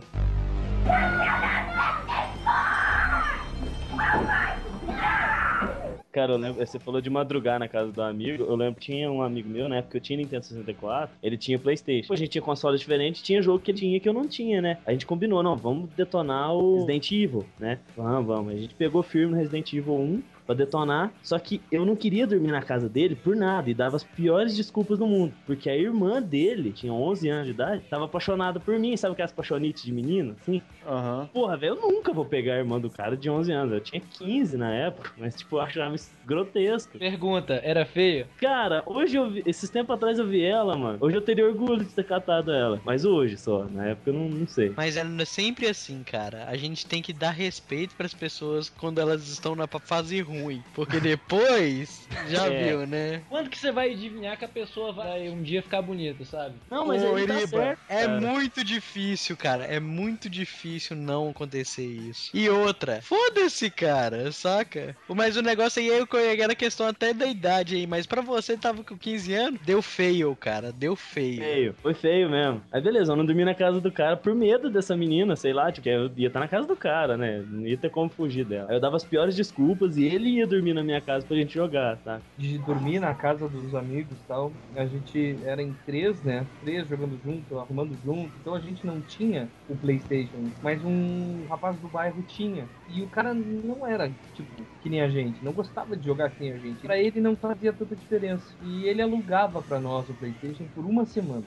Sempre. A gente dava um dinheiro pra ele e a gente ficava a semana inteira, entendeu? Desde nessa semana a gente juntava mais dinheiro pra ficar mais uma semana, pra ficar mais uma semana e consecutivamente ter sempre o PlayStation 1 pra jogar. hein? E a gente sempre foi, os três, ah, apaixonados por Final Fantasy. E tinha saído o 7, a gente tinha jogado o 7. Pá, muito bem, muito legal. Daí anunciou o Tactics e a gente pegou um Tactics japonês pra jogar. Não entendeu merda nenhuma. E resolvemos não jogar o bagulho, resolvemos esperar. Saiu o Final Fantasy Tactics americano, a gente conseguiu um Final Fantasy Tactics americano. E disse assim: não, peraí. Então esse aqui a gente vai ter que jogar forte. Vamos ter que botar final numa sentada só, porque a gente não vai poder estar alugando o PlayStation toda hora. E na casa de um não podia ficar muito tempo, na casa de outro também não, na casa de outro também não. O que, que a gente fez? Um deles tinha, a mãe dele alugava uma peça que ficava na frente, era uma pecinha, tipo um kitnet, e tava desocupado. Ele pediu pra mãe dele se a gente podia ficar naquela peça ali pra jogar, pra não incomodar ninguém. A gente foi pra aquela peça, levou três colchões, levou uma televisãozinha, levou o PlayStation. Cativeiro. Final Fantasy Tactics, só saía daquela peça pra comer e em casa pra tomar banho. E nem pra comer às vezes, comia lá. E em casa tomar banho, dormir, às vezes em casa pra família dar o ar da graça. E a gente ficou, tipo, trancado até colocar final no Final Fantasy Tactics. Minha primeira casa, que eu morei até os 12 anos, em uma casa num bairro mais afastado de Taubim, tinha uma casinha dessas no quintal. Era um quarto, assim, onde ficava uma das coisas, onde ficava o nosso Mega Drive. Quando a gente ganhou o PlayStation, a primeira coisa que a gente viu é aquele, aquele quarto é cheio de poeira, cheio de pardal. Se o PlayStation ficar lá, vai se destruir por causa do leitor. Era um cuidado absurdo com aquele leitor. Então a gente teve que passar a jogar no quarto, de casa mesmo. E, a- e o quarto onde eu dormi com o meu irmão era um quarto dos três. Pra eu e meus, meus dois irmãos. Quando aconteceu a mudança pra casa do centro, a casa onde a gente tem hoje, que meus pais construíram e tudo, alguma coisa aconteceu com o PlayStation que ele parou de ler CD. Eu fiquei tipo um ano sem jogar no meu PlayStation. sabe? Foi o ano mais depressivo da minha vida. Percebeu o co- comentário que vocês estão falando? Pra gente ficar sem videogame, cara, é depressivo, cara.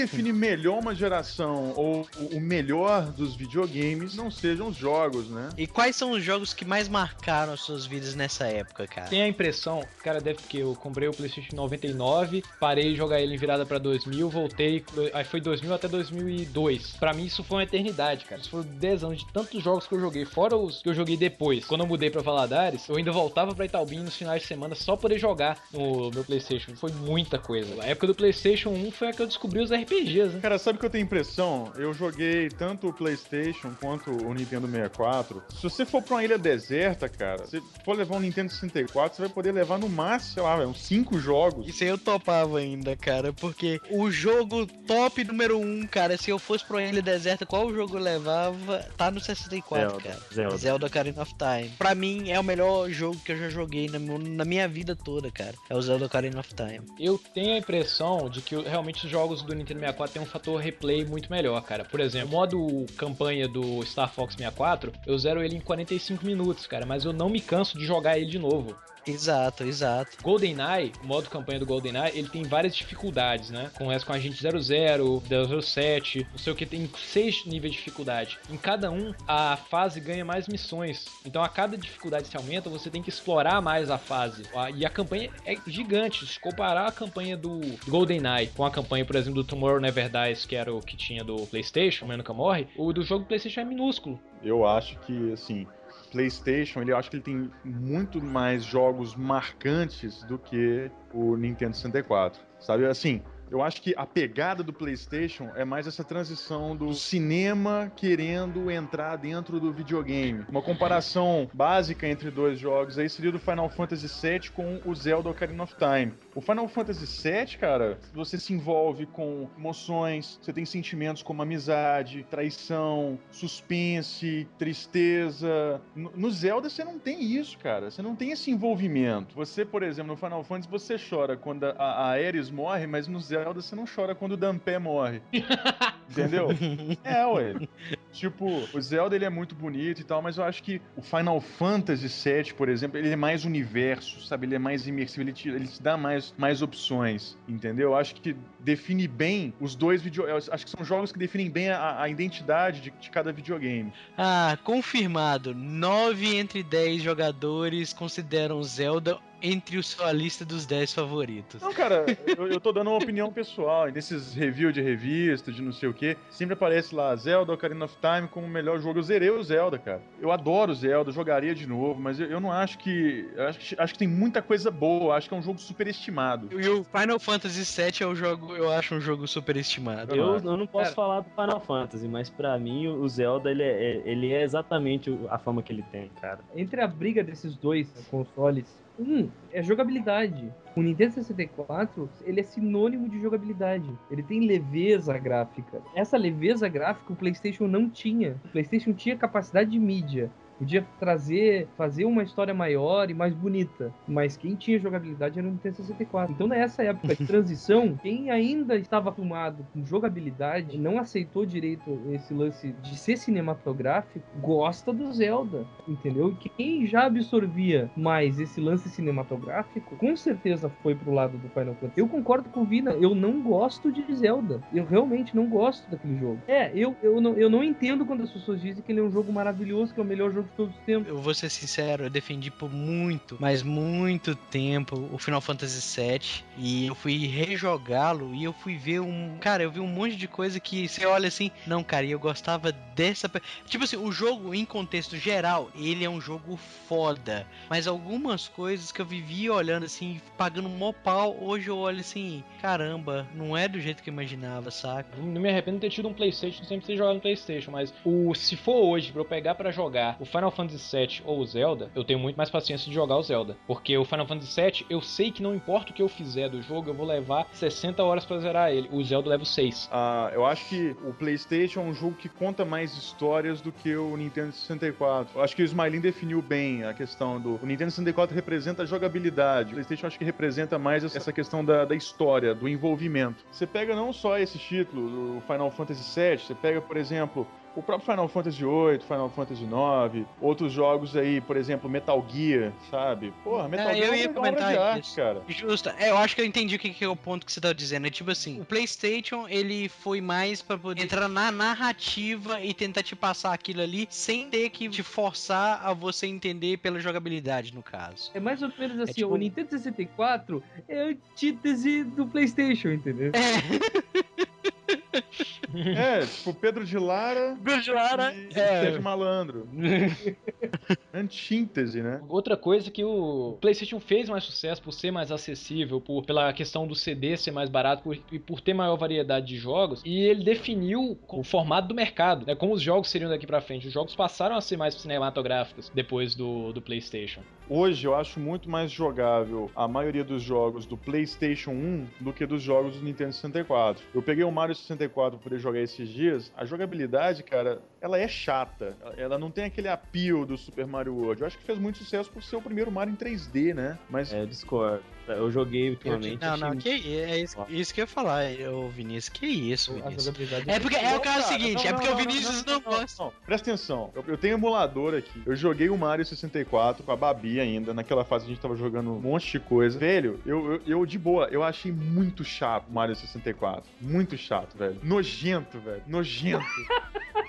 Cara, eu. eu- ah, é, tipo, desculpa se se ofende, mas eu já falo isso do Tomb Raider, cara. Eu fui desenterrar o PlayStation de um amigo meu. Ó, não e fala mal do Tomb Tomb Raider não, maluco. Não fala mal do Tomb Raider não, porra. Olha, parte pra cima, meu irmão. Tô contigo, Valmir, tô contigo. Tomb Raider é uma Cara, merda. Tomb É uma Raider é uma merda, é isso aí. ó. Você joga bem o Mario, porque você consegue apertar o X 360 vezes por minuto. Eu vou ficar com os caras porque, bicho, na época que Tomb Raider tava no alto, eu achava um saco aquele jogo, eu achava ele lerdo já. Cita pra mim aí, sem ter que pensar muito, os 10 melhores jogos do 64, velho. Rush, Sem pensar. Ah, Rush, é, de corrida, Mario Kart, Extreme G, The Legend of Zelda, Mario 64. Perfect Dark, 007. Nossa, cara, é muita coisa. Não, vai, calma, calma, Não é muito, é pouca. calma, calma, calma não, aí. não. Eu sem delay, eu sem delay. Zelda, Mario 64, Star Fox 64, o Rush, o Perfect Dark, 007, Jet Force Gemini. E agora deu delay. Donkey Kong. Racing, O Donkey- Ah, não, o Donkey velho, e o Mario vocês considero têm isso. Vocês têm Donkey que pensar. 64. Donkey Véi, Kong, fala os 10 jogos do PlayStation sem pensar. Final, Final Fantasy VII, Final Fantasy VIII, Final Fantasy Ah. 9, Tekken 3, Chrono Cross, Castlevania Symphony of the Night, Final Fantasy Tactics, Metal Gear Solid, Vagrant Story, Legend of Dragoon, Silent Hill, Grandia, Driver É, 2, não, mais massa, mais massa. Ele falou 2, Gran tudo. falou- Turismo, Castlevania Symphony of the Night. Só de você pensar no Symphony of the Night e nos Castlevania do Nintendo 64, essa puta já tá vencida já. É pior, cara. Não, sério, Verdade. cara. Não, Nintendo pera aí, 64 é bom. Nintendo 64 é bom. É um console que podia ter sido melhor se não fosse cartucho, tá? Ele podia ter batido o Play 1 se não fosse cartucho. E tem uns títulos, assim, ó. Pode até ter muitos outros títulos do Play 1, mas ele só teve esses outros, muitos títulos, porque ele se manteve no mercado muito mais tempo que o Nintendo 64. Por ele ter se mantido no mercado, ele conseguiu acumular mais títulos. E as fabricantes desistiram do Nintendo 64 e se focaram no PlayStation. Por isso o PlayStation 1 tem mais títulos. Mas agora, o Nintendo 64 tem um mérito de ter fãs apaixonados até hoje pelos jogos do Nintendo 64 que fizeram realmente uma diferença. Tem jogabilidades do Nintendo 64 que um console só tá conseguindo fazer hoje. Coisas abertas como Pilot Wings, efeitos de água como do Wave Race 64. Cara, aquele paraquedas do Just Cause só existe por causa do Pilot Wings, velho. O bacana dessa época é que você tinha uma disputa abismal em termos de hardware, e mesmo assim, você tem muito jogo do, do PlayStation que supera muito jogo do, do Nintendo 64, cara, por, por arte. Entendeu? Por história, por arte, por envolvimento. Pra mim, eu gosto de jogar videogame pela experiência. Não é nem tanto pela, por questão de jogabilidade. Eu gosto de me envolver. Ah, eu- se, a- se a história me agrada, eu quero jogar o jogo. Entendeu? Se tem uma plot interessante, se tem alguma coisa que me marca, se eu, sei lá, entendeu? Eu quero jogar o jogo. Eu joguei muitos jogos do Nintendo 64, mas nenhum deles me marcou tanto como os jogos do, do PlayStation. O Zelda, cara, realmente é uma obra de arte. O Majora's Mask é um saco. É um É sim. saco. Velho, eu, eu tava no hype de Zelda, fui jogar o Majora's Mask e eu desisti na hora que eu cheguei nos horas. Cara, não, o pior de tudo é que aquele Zorra é um Zorra que morreu afogado, né, cara? O pior de tudo. Cara, se Entendeu? fosse pra definir um final disso daí tudo, cara, dessa briga, eu votaria em empate. Porque, igual, de toda a lista que você falou, eu fiquei prestando atenção aqui, ou 80% é RPG, cara. E é aquilo que vocês falaram, cara, o, o- pela capacidade de armazenamento da mídia do PlayStation, dava pra, assim, fazer um jogo maior, uma história maior, mais envolvente, mais cinematográfico. Só que no Nintendo 64 ele dava jogabilidade. Nesse momento, eu co- co- começo a reconhecer que surgiram du- os dois tipos de jogador que a gente tem hoje, né? Que é o casual, que é aquele que joga pela experiência de jogar simplesmente, foda-se, liga muito. E o hardcore, que quer tá e comer a história e, e entrar dentro do jogo e, entendeu? Viver aquele, aquele negócio. Eu acho que os dois videogames têm muitos méritos, muitos méritos. Eu, eu ainda Cara, olha só, 64. quero Nossa, botar lenha na fogueira. Botar lenha na fogueira. Vou te dar um jogo curto que não tem pra 64. Resident Evil 1. É um jogo de uma hora e meia que cê- eu zerei ele. Já fui recordista mundial nele durante alguns dias, né, Sora? Eu te digo por que, que ele não, não, não existiu para Nintendo 64. Ah, Tinha muitos, muitos arquivos de voz. Não dava. Era o que eu ia falar quando, quando o Valmir encerrou ali. É, mesmo se uma fabricante quisesse fazer alguma coisa de arte pro Nintendo 64, quisesse fazer, se a Capcom quisesse fazer o Resident Evil 1 para Nintendo 64, eles não conseguiriam por causa do cartão. Mas aí que tá, eu te dou dois argumentos de volta sobre o Resident Evil não ser possível no Nintendo 64. Primeiro, Nintendo 64 tem Shadow Man, que tem muito arquivo de voz, e tem outro jogo no, no PlayStation, que é o Vagrant Story, que caberia facilmente no cartucho do Nintendo 64, porque os arquivos dele são descompactados. A ISO do Vagrant Story compactada tem 50 megabytes. caberia tranquilamente. Exatamente, e outro, Vagrant. Story não tem CG, só tem a da apresentação de 30 segundos. Poderia ser facilmente cortada. Não tem voz. E você não tem nada parecido assim no, no Nintendo 64. Quando o Vagrant Story saiu, o Nintendo 64 já tava morto. A produção de jogos evoluiu quando o Nintendo 64 já tava morrendo. Sabe? Você não tem um, um jogo tipo Metal Gear pra Nintendo 64. The Hibid Heaven. Entendeu? o, o que mais se parece, assim, igual o Heriberto falou, é o Shadow Man, cara. Eu joguei Shadow Man, Shadow Man é uma merda. Ninguém Cara, vai saca? defender o Sega Saturn, não, velho, porque, poxa, eu adoro Panzer Dragon. Dragon. O momento que eu mais gostei quando eu joguei Darksiders foi o momento que ele copia Panzer Dragon. Foi a primeira coisa que eu falei com o Smiling hoje. O jogo mais frenético que eu já joguei foi o Panzer Dragon, cara. É porque você não jogou Pandemonium do Playstation, cara. Pô, assumo, era divertido pra caralho. Não era não, cara. Não era não. Eu Você achava, velho. velho. O que? O Pandemônio? Pandemônio. Pandemônio eu gostava, do primeiro eu Ah, gostava, do Na segundo viagem, não. ele foi feito pra pessoas fumarem maconha. Eu ouvi Pink Floyd enquanto joga, É, velho. beber absinto enquanto joga.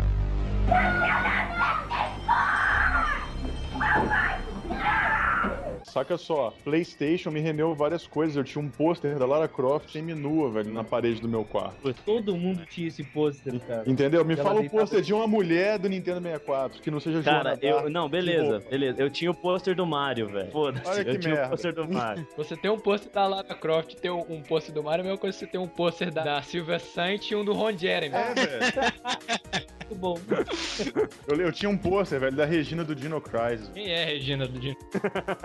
Que isso, É. velho. A ruiva Não, eu lembro Crisis quem é, aqui, eu ó. lembro. Todo mundo Aí, sabe, ó. Vinícius. Todo A mundo ruiva sabe. aquela. Ela não é muito carismática. Eu não Não, lembrava é porque dela. ela usava, ela usava um fraldão de plástico, velho. Verdade. Tá, beleza. Você vê um cosplay de Link, tá aqui, ó. É isso que um Playstation dá, meu brother. Não, essa é a Regina do Dino Crisis. Pera aí, não, agora eu vou rebater com o cosplay de Link. Movina mandou. agora- eh, Esse, Bate com cos, aquela gostosa. Pera aí, estilo esse- Pikachu. esse cosplay de Link é maneiro. Olha só. Esse é maravilhoso. Oh, beleza. Ah, meu Deus do céu, que beleza. Lesbian Gamers, o nome do site. Uma chupando a orelha, a orelha pontuda da outra.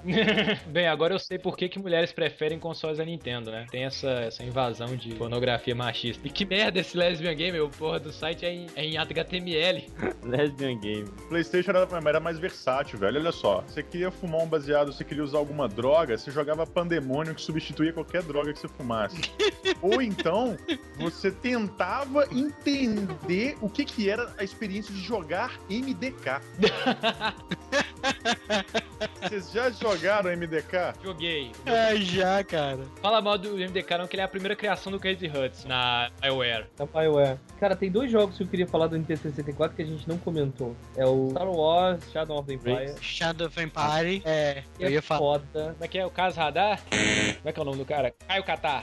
Ele te dava um universo vasto, uma jogabilidade de terceira pessoa, Horrível. foda. Que você usava o não C pra poder mudar o ângulo de câmera e não servia pra nada você andar com o Caio Catar em outros ângulos de câmera. E era legal, cara. Era legal o jogo. Outro jogo que eu adorava, Blast Corps. Já ouviram falar? Ouvi falar. Da bomba nuclear. Cara, é maravilhoso. demais, divertidíssimo.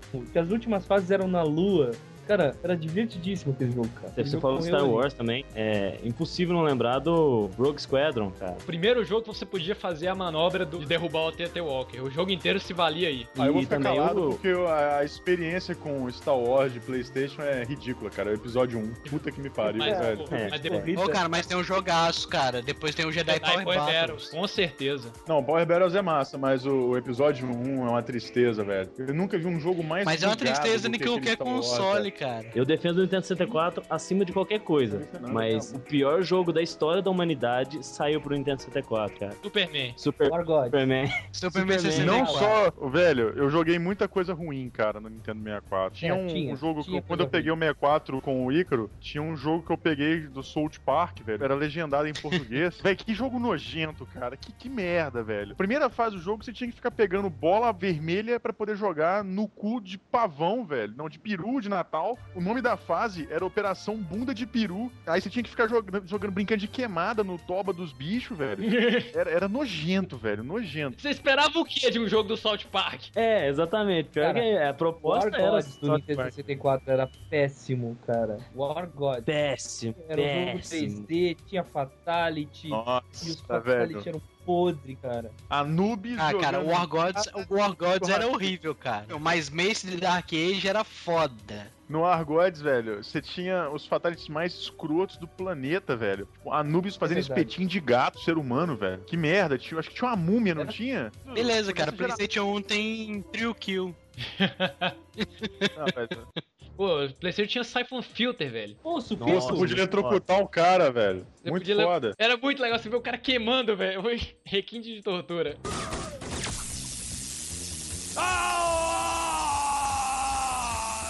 Cara. Eu tinha uma locadora, daí vinha a gurizada jogar assim. Que jogo tu quer? Que jogo tu quer? Aí eu quero Sufifo. Que jogo? Eu quero Sufifo. Rapaz, era Cypher Filter. Cypher Future. Eu lembro. Cypher Future. Esse podcast nosso aqui no finalzinho tá parecendo aquelas disputas de menino, né? Pra ver quem tem videogame melhor, né? Eu lembro que eu tinha um Playstation, eu comprou um Dreamcast, né? Aí, tipo, ficava disputando, né, velho? Quem tinha o melhor videogame. Falava, ah, meu, meu, meu videogame tem Resident Evil, o seu? O seu? Ah, meu tem o Code Verônica, o Resident Evil. Não, o Resident Evil 2 e o 3. E aí? Aí eu falava, né? Ele falava, ele defendia o Dreamcast eu defendia o PlayStation. Falei, cara, o Dreamcast faliu, velho. Que faliu, velho? Aí, tipo, a discussão sempre acabava assim, né? A SEGA, o Dreamcast patrocina a UEFA. Aí eu falei assim, ah, o PlayStation patrocina carro de Fórmula 1. Acabou, ponto final. Mas o Dreamcast era melhor que o PlayStation. Eu não queria assumir isso, velho. Mas nisso que você falou aí, cara, o Simple Filter, o gráfico do gameplay era melhor que da CG do jogo, cara. O Siphon Filter foi o primeiro jogo, depois do Metal Gear, é claro, né? Que eu achava a jogabilidade stealth na época do Siphon Filter muito boa, velho. A parada do inimigo te ver, de você entrar na fase e os inimigos não saberem que você está lá. Porque antes, você todo jogo de tiro que tinha, você já entrava na fase com todos os inimigos sabendo que você tava. Na época foi uma super evolução em termos de inteligência artificial dos inimigos. Eu tinha uma revista, uma, toda da Casa de Detonado, toda dedicada ao Siphon Filter, os caras falando de produção, dessa parada da inteligência artificial, de se você der um tiro com uma arma sem silenciador, os caras iam te ouvir, ficar, ficar te procurando. Era muito massa. Vamos, vamos votar então. Vamos, vamos fazer nossos votos aqui. A gente vai ver no final das contas quem foi o melhor, quem vai ganhar essa, essa disputa aí entre. Ninguém quem- falou nada do quem foi o Saturno que- aqui, né? Não. Panzer Dragon! Panzer Dragon! É, Menção Marvel honrosa vs. Capcom, cara, o PlayStation não conseguiu fazer um Marvel vs Capcom como o Saturno, cara. Mas o do Saturno precisava do cartucho de expansão do capeta lá. Não importa, doesn't matter. Era bom. Tinha uma expansão, tinha uma expansão do Saturno que era uma vela, né? Que você acendia pra poder rodar o jogo. Pera aí, o, Play, o PlayStation tinha que ficar virando o console pra ele poder funcionar, velho. Eu rezava. O PlayStation 2, quando ele veio com essa parada de poder colocar na vertical ou na horizontal, foi inspirado nas pessoas que viravam o console? Com certeza. Acho que Quando sim, o PlayStation cara. 2 saiu e eu vi que ele tava de lado, primeira coisa que eu falei pro amigo meu, eu falei assim: pronto, viu? Agora ele já vem de lado pra gente não precisar fazer, não precisar virar ele.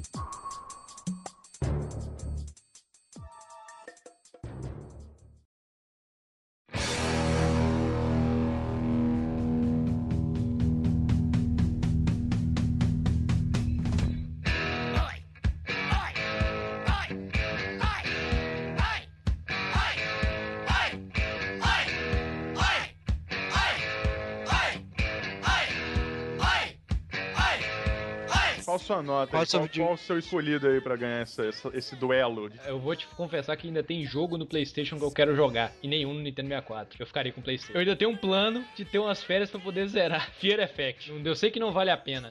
PlayStation. Não, cara, é um jogaço, é um jogaço. Foi um videogame que me fez feliz pra caramba e eu fiquei triste pra caramba quando ele não funcionou. Cara, eu joguei muita coisa nele, passei muitas madrugadas jogando RPG. É, tem muito RPG, mas também tinha muito jogo de ação, muito jogo bacana. E a eu e meus irmãos nos divertimos pra caramba com todos os jogos de luta, de co-op. O PlayStation não tinha Super Smash Bros, mas tinha o One Piece Grand Battle 2, que era tão divertido quanto, velho. Nunca me faltou nada, cara. O jogo era maravilhoso. Ah, bem, eu sei que eu defendi o Nintendo 64 porque eu sou muito apaixonado por esse console, assim. Por eu ser muito apaixonado por cartucho também. Eu gosto muito de cartucho. Não gostei que, tipo, que eles tivessem saído, assim. Inclusive, acho que por hoje ter mídias é, flash gigas e gigas, o cartucho poderia voltar sem problema. Eu voto pe- pe- pelo Nintendo 64. Como é que estamos aí? Então, Heriberto voltou no PlayStation. Então, de um a um por enquanto. Um a um. Warmir, senhor da guerra, bom de guerra. É o bom demais da conta, sou de guerra. É.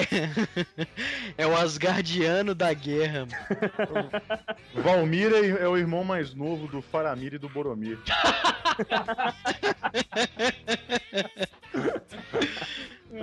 Cara, o que me proporcionou, cara, console e tal, pelas histórias boas, e ainda sobrou jogo que eu não joguei dele. Tudo bem que o, o, o PlayStation me apresentou uma das minhas maiores paixões, que é o Metal Gear, mas, cara, o Nintendo 64 marcou. Ele, ele abriu meus horizontes em relação a um monte de coisa, saca? Um monte de jogo foda, e realmente abriu minha cabeça um pouco mais. Inesquecíveis alguns jogos dele, como Zelda em si. Ainda quero jogar ele de novo pra poder jogar o Conker's Bad Fur Day, o Perfect Dark, que eu não terminei. Então eu voto no Nintendo 64. 2x1. Um. Vai lá, Sora. É igual, é igual eu tava dizendo, eu sou fã de videogame, não sou daquele que toma por parte a, a empresa do software ou soft house ou whatever. Eu gosto de muito de jogo, mas nessa decisão aí fica um pouco Porra, impalpável pra mim. Fala. Ficou, ficou- ficou engraçado esse comentário que você fez. Eu gosto muito de jogo. Eu lembrei do Bet lá do Kung Po, o mestre do Kung Fu. Meu nome é Bet, eu gosto de mulheres. As mulheres gostam de mim. Meu nome é Sorin. Eu gosto de jogos. Os jogos gostam. Os jogos gostam de mim. Não, os Tá jogos não gostam de você, cara. Os jogos não gostam de você, porque vivem bugando.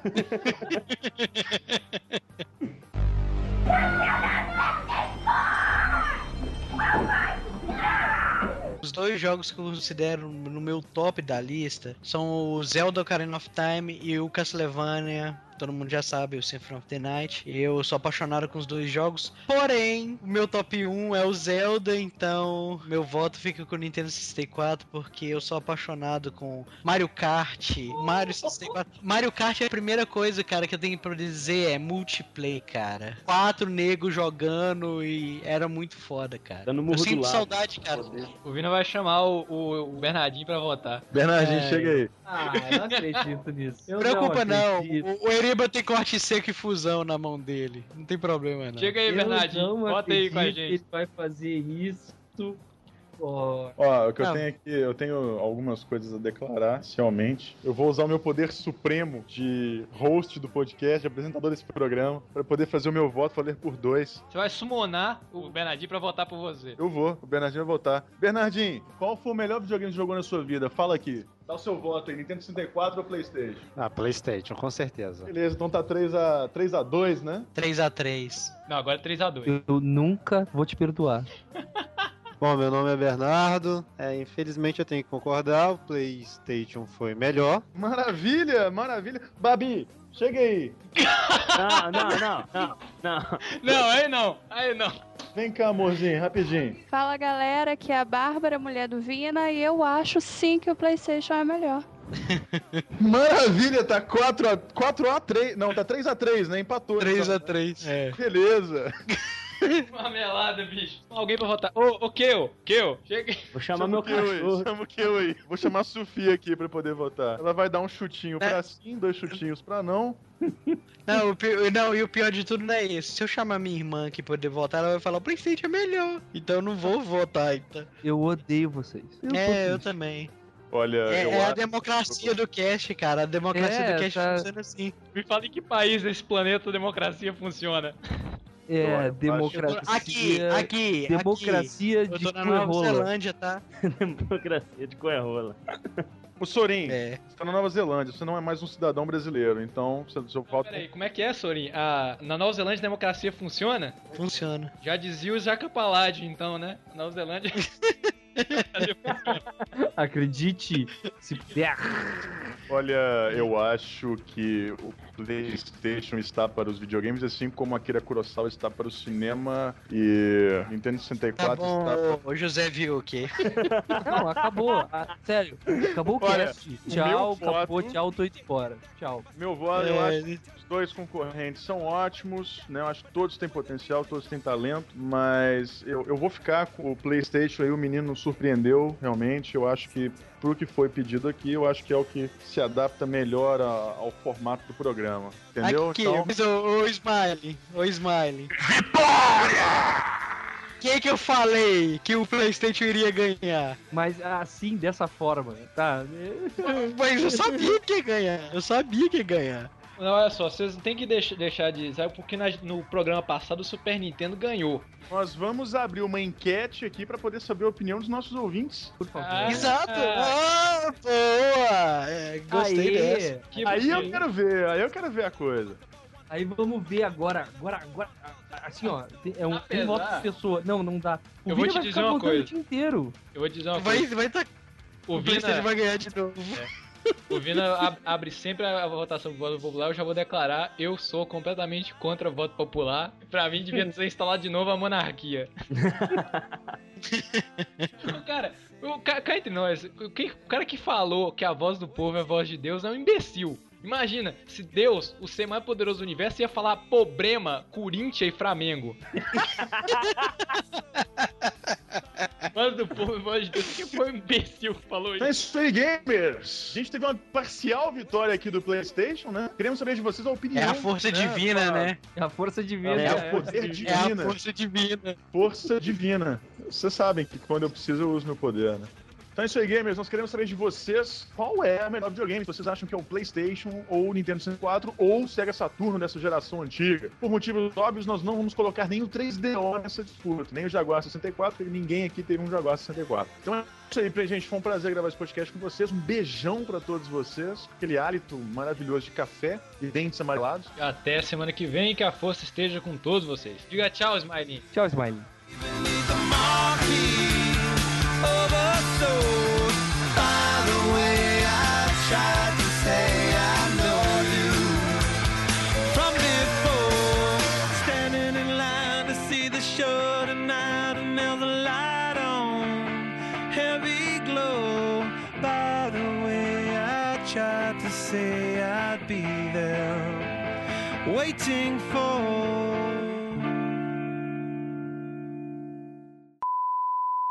Para poder, começar, pra poder começar o podcast de hoje, eu queria falar que nós tivemos três grandes videogames nessa geração.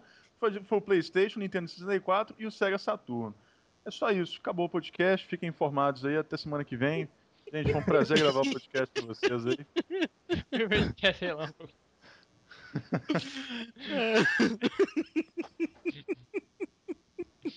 Ai, ai. A apresentação já foi gravada mesmo? Já. Vai ser desse jeito aí, o Sorin falando sua função e o Valmir chamando a leitura de e-mail?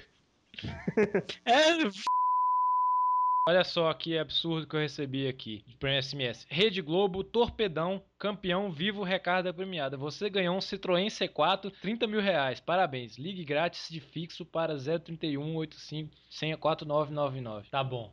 Não acredito. É alguma coisa? Sempre. Então beleza. Estão gravando. Vou começar. Pode crer. Não sei nem por onde começar. Ergam suas garrafas de café. Ah, é. É verdade. Tá, beleza.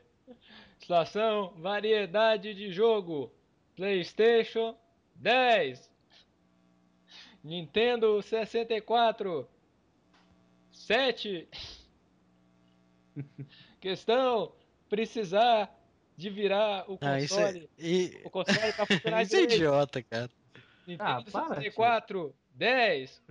PlayStation 0. todo, todo Playstation. é- Como é que é que é aquela coisa, né? Ninguém ficará, né? é, na posição certa. Todos virarão, né?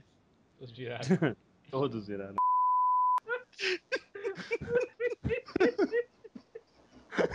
Não sei. Cara, eu tô rindo do Smiley rindo, velho. Eu também. Você não conhecia essa, velho? Essa não, aí o Erima ficava falando que a minha era pior. Parei, parei de rir. Cara, eu tô, eu, tô, eu tô ruim hoje porque eu não tô conseguindo rir de nada. É, o pior, não, o pior de tudo, você gravou isso, Erima? Não. Fala que você gravou. Não, o Vina falou no Não. intervalo. Ai, ai. Só comecei no metade das risadas. Nossa. Mais devagar. Mais devagar. Hum, delícia, hein? Aí você me arrebenta. Quer me fuder, Quer me me fuder, me beija.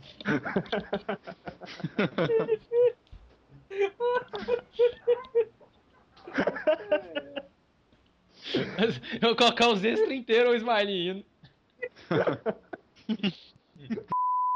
Acabou, né? E aí? Por que que mudou sua vida? Conta aí, velhão. Tá interessante, pô. O cara acaba com a graça no meio da, né?